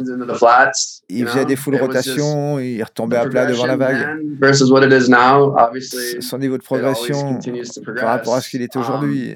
Le niveau de surf a, continué à progresser, mais lui était bien en dehors de game. Que ce soit dans des énormes barrels ou des énormes airs et retomber en flotteur. Il avait tout. Même tout simplement creuser dans des petites vagues à hauteur de genoux. Ce que John John et les autres font aujourd'hui. Andy, il aurait pu le faire. Aucun doute là-dessus. Tu vois, cette, vague à, Tahiti, quand il est cette vraiment gnarly vague qu'il avait pris à Tahiti, euh, je pense euh, et son attitude à, à, 110%, uh, go for it. Et, never give up, never say die, just go, go, go. Euh, l'attitude d'Andy est du genre euh, j'y vais, je lâche rien, peu importe les conséquences, qui est deux ou douze pieds, il surfe exactement de la même manière. Quand il y avait euh, genre un peu plus de six pieds et qu'on voyait vraiment surfer ça de la même manière que quand il y avait trois pieds, l'impact que ça pouvait avoir était vraiment phénoménal. Uh, voilà, je pense que ça a traversé le temps et ça durera encore longtemps. Ce qui me bluffe en ce moment, c'est que son surf n'a pas encore vieilli. Il va continuer à inspirer euh, des, des, générations de surfeurs pro pour, pour hyper longtemps. Et quand je vois aujourd'hui comment même on, arrive à être inspiré par des surfeurs des années 70, euh, je me dis que lui, on, en 2040, 2050, il va continuer à inspirer des, des gamins. Comme tout le monde le dit, son surf est toujours d'actualité, ça c'est sûr. Ça fait dix ans qu'Andy est décédé et à l'heure où tous ses potes de l'époque sont déjà à la retraite surfistique, nous, on peut pas s'empêcher de se poser la question de savoir, mais où en serait Andy aujourd'hui si, euh, si le destin avait tourné autrement? On a d'ailleurs posé cette question à nos interlocuteurs. Trois enfants, 20 kilos en trop. Plus sur le tour Non, plus sur le tour depuis longtemps. À prendre des gros barrels. Euh, en paix avec lui-même. Euh, parce que parce qu'il aurait, il aurait trop aimé être papa. Et je pense que ça l'aurait, euh, ça l'aurait apaisé. There's, there's, there's one, uh, oui, il y a une partie d'Andy Irons qu'on ne verra jamais. Andy n'a Uh, jamais Andy rencontré never son, fils his son Axel. Et on l'a jamais vu devenir him père. Donc je pense que, c'est une think it's a question compliquée. that uh, Ça aurait été un, un bon père. but uh, Oui, je, it's, je, je uh, pense qu'il aurait été à la um, cool, il aurait surfé. La paternité l'aurait beaucoup changé. C'est compliqué de savoir, de, dire ce qu'il aurait pu um, devenir. Mais en tout cas, je me pose souvent la question. wonder that a lot. 42 ans, ouais, en train de surfer euh, avec, euh, ouais, avec son famille euh, à Kauai et il fait quelques trips. euh, et je pense qu'il va être super bon mentor s'il était toujours là pour, pour les jeunes. Et euh, cette question de l'avenir, bah, j'avais eu la chance de la poser directement à Andy lors de l'interview que j'avais faite de lui euh, avec Magic Seaweed euh, à Tahiti. Et euh, ben forcément, c'est des propos qui prennent une dimension toute particulière quand on sait que c'était deux mois avant sa disparition. Ouais, je sais qu'une fois que tout sera, ça sera terminé, que, que les compétitions seront terminées, que j'aurai moins de sponsors. Je pense que mon deal avec Billabong durera encore longtemps. On a une assez bonne relation. Euh, eux veulent que je fasse des choses jusqu'à mes 40, 50 ans, comme Tom, Tom Carroll par exemple. Être ambassadeur, ouais, voilà, ce serait, ce serait vraiment le rêve. De faire partie du- d'une grosse boîte et cool comme Billabong et de les représenter du mieux possible et en même temps continuer à surfer. Et ouais, et ouais, comme ça aurait été bon de voir Andy continuer à nous faire rêver encore aujourd'hui, euh, dix ans après. Euh, quoi qu'il en soit, quand on parle de lui avec les interlocuteurs qu'on vous fait écouter depuis tout à l'heure, ou même avec des gens à droite à gauche, on voit vraiment qu'il a acquis depuis sa disparition un statut de légende. Et euh, certains d'entre eux hésitent carrément pas à le comparer à des rockstars, à des vraies stars de la pop culture. Um, I put him in the category. Pour moi, il, il incarne vraiment la, la jeunesse éternelle. Euh, Je pense que c'est une bonne manière de, de se souvenir de lui. Euh, il, il- il appartient à, à ces James Dean, euh, ce, ce genre de personnage, comme Jim Morrison aussi. Je, je le mets vraiment, euh, en ce qui me concerne, dans, dans- dans cette case.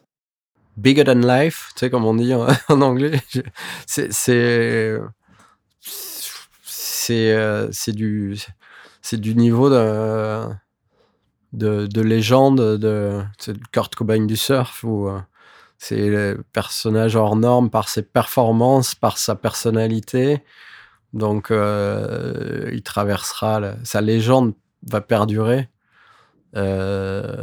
Je pense qu'il peut me faire que grossir. Et cet héritage dont on parle depuis tout à l'heure, euh, il perdure encore aujourd'hui, évidemment, à travers son fils Axel, qui fêtera cette année ses 10 ans et qui, pour la petite histoire, est né le 8 décembre 2010, qui était le premier jour de la waiting period du euh, Billabong Pipe Master in memory of Andy Irons. Voilà, c'est quand même incroyable. Et, euh, aussi, évidemment, à travers l'Indy qui n'a de cesse de faire perdurer la légende d'Andy. Ouais, et puis il n'y a pas que qui, qui contribuent à faire perdurer cette image parce que ses, sponsors, ses partenaires de l'époque continuent de, travailler son nom, de travailler la marque Andy Irons. Et euh, par exemple, Dakine continue à, sortir euh, son, pro modèle de pads et de leash. Et, euh, d'ailleurs, le, pads Andy Irons est le pads le plus vendu au monde à l'heure actuelle, avant celui de John John Florence, par exemple. Euh, donc c'est assez incroyable. Et bien, bien évidemment, le deal avec Dakine, c'est que tous euh, les royalties sont reversés sur un compte en banque au profit euh, du fils d'Andy Irons. Et pareil côté euh, Billabong, où alors il y avait déjà eu des collections de l'époque, et bien sûr du vivant euh, d'Andy, et même des, des modèles qui euh, qui, qui portaient son nom, mais ils ont réédité l'an dernier une collab entre une collab pardon entre Metallica et Billa qui s'appelait Metallica and AI Forever. Et euh, cette année, ils relancent donc à l'occasion des 10 ans de sa disparition une nouvelle collecte spéciale. Et là, ce coup-ci, on sait qu'une partie des bénéfices iront sans doute à Lindy et Axel, mais euh, une autre aussi va à la Andy Irons Foundation qui, elle, permet de lutter justement contre les troubles psychologiques et, et bipolaires. Ouais, donc euh, on voit que l'esprit, grâce à ses sponsors, euh, continue de de vivre. Et même, on parlait du Pipe Master, euh, qui est sponsorisé par par, Billabong. Le Pipe Master est en mémoire d'Andy Irons. La compétition à Chopo, qui est également sponsorisée par Billabong, possède un award qui récompense l'engagement et c'est le Andy Irons Award que Jérémy Flores d'ailleurs a gagné une ou deux fois.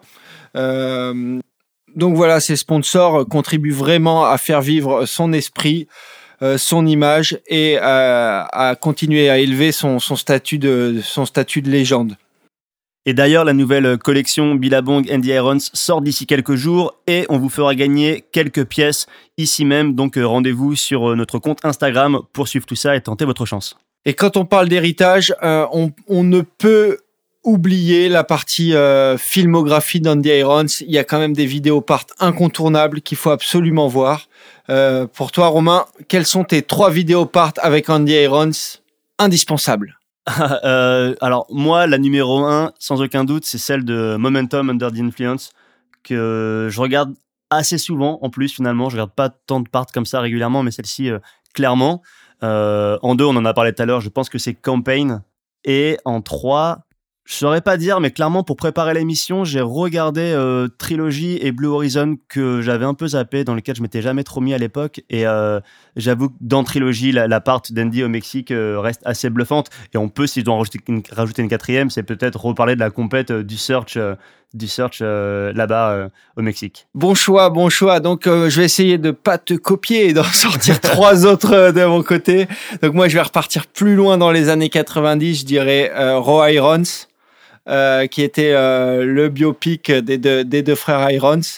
Euh, à l'époque, il était encore chez MCD, mais il était assez impressionnant.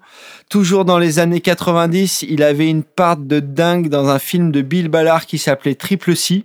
Incroyable. Et désolé, je vais quand même devoir te copier, mais Campaign reste, un, reste et deux d'ailleurs reste un, un incontournable, donc à voir absolument. Et alors, euh, on mettra les liens de ceux dont j'ai parlé euh, en description parce que je sais qu'on les trouve. Reste à voir si euh, Triple C et le premier Raw Irons dont tu parles sont aussi dispo sur Internet. Il y a un truc qui est intéressant, c'est que tu dis qu'il y a un biopic Andy et Bruce. Et il y a eu des gros films, des grosses prods sur, euh, sur Andy, on en a parlé, que ce soit genre Trilogy ou Fly in the Champagne ou, euh, ou euh, Blue Horizon. Mais quand on y pense, il n'y a pas eu vraiment de, de film dédié à Andy. Kelly a eu son film, voire ses films même. Parcours en a eu, Taj il en a eu deux ou trois, Fanning en a eu deux ou trois. C'est surprenant. Et euh, ça ne veut pas dire qu'il n'y a rien à voir sur lui, comme on vient de le dire. Et c'est là-dessus qu'on termine cette émission spéciale Andy Irons, un dossier bien complet sur la légende. Dossier qu'on n'aurait jamais pu réaliser sans l'aide de nos interlocuteurs qui n'ont pas hésité à nous donner de leur temps et à répondre présent à nos sollicitations. On remercie donc chaleureusement Nicolas Dazé, Sam Carrier, Reed Pinder, Luke Egan, Mike Hanikens, Peter Jolie Wilson, Roland Calodi et Charles Dubré pour leur temps. Et on remercie aussi Chris Cotet du groupe Cut You Up et Mickey Avalon qui nous ont donné l'autorisation d'utiliser leurs morceaux, euh, surtout quand ils ont su euh, dans quel contexte on allait les utiliser. Et aussi un grand merci à Billabong de nous avoir soutenus pour ce projet et de nous avoir fait confiance. Et nos fidèles auditeurs connaissent la chanson en ce qui concerne la fin. Tout ce dont on a parlé, notamment les liens, par exemple ceux des vidéos, sera à retrouver en description des épisodes. Épisodes, eux, disponibles sur iTunes, Spotify, SoundCloud ou encore surfsession.com, et ça depuis le numéro 1. Quant à nous, on se retrouve très rapidement pour une nouvelle émission, déjà enregistrée, avec un invité que vous avez été très nombreux à nous demander et qui est venu, et on vous annonce que c'est du très très lourd. Et pour une fois, on laisse le mot de la fin à Andy. Surfing's my life, 100%. I live and breathe surfing.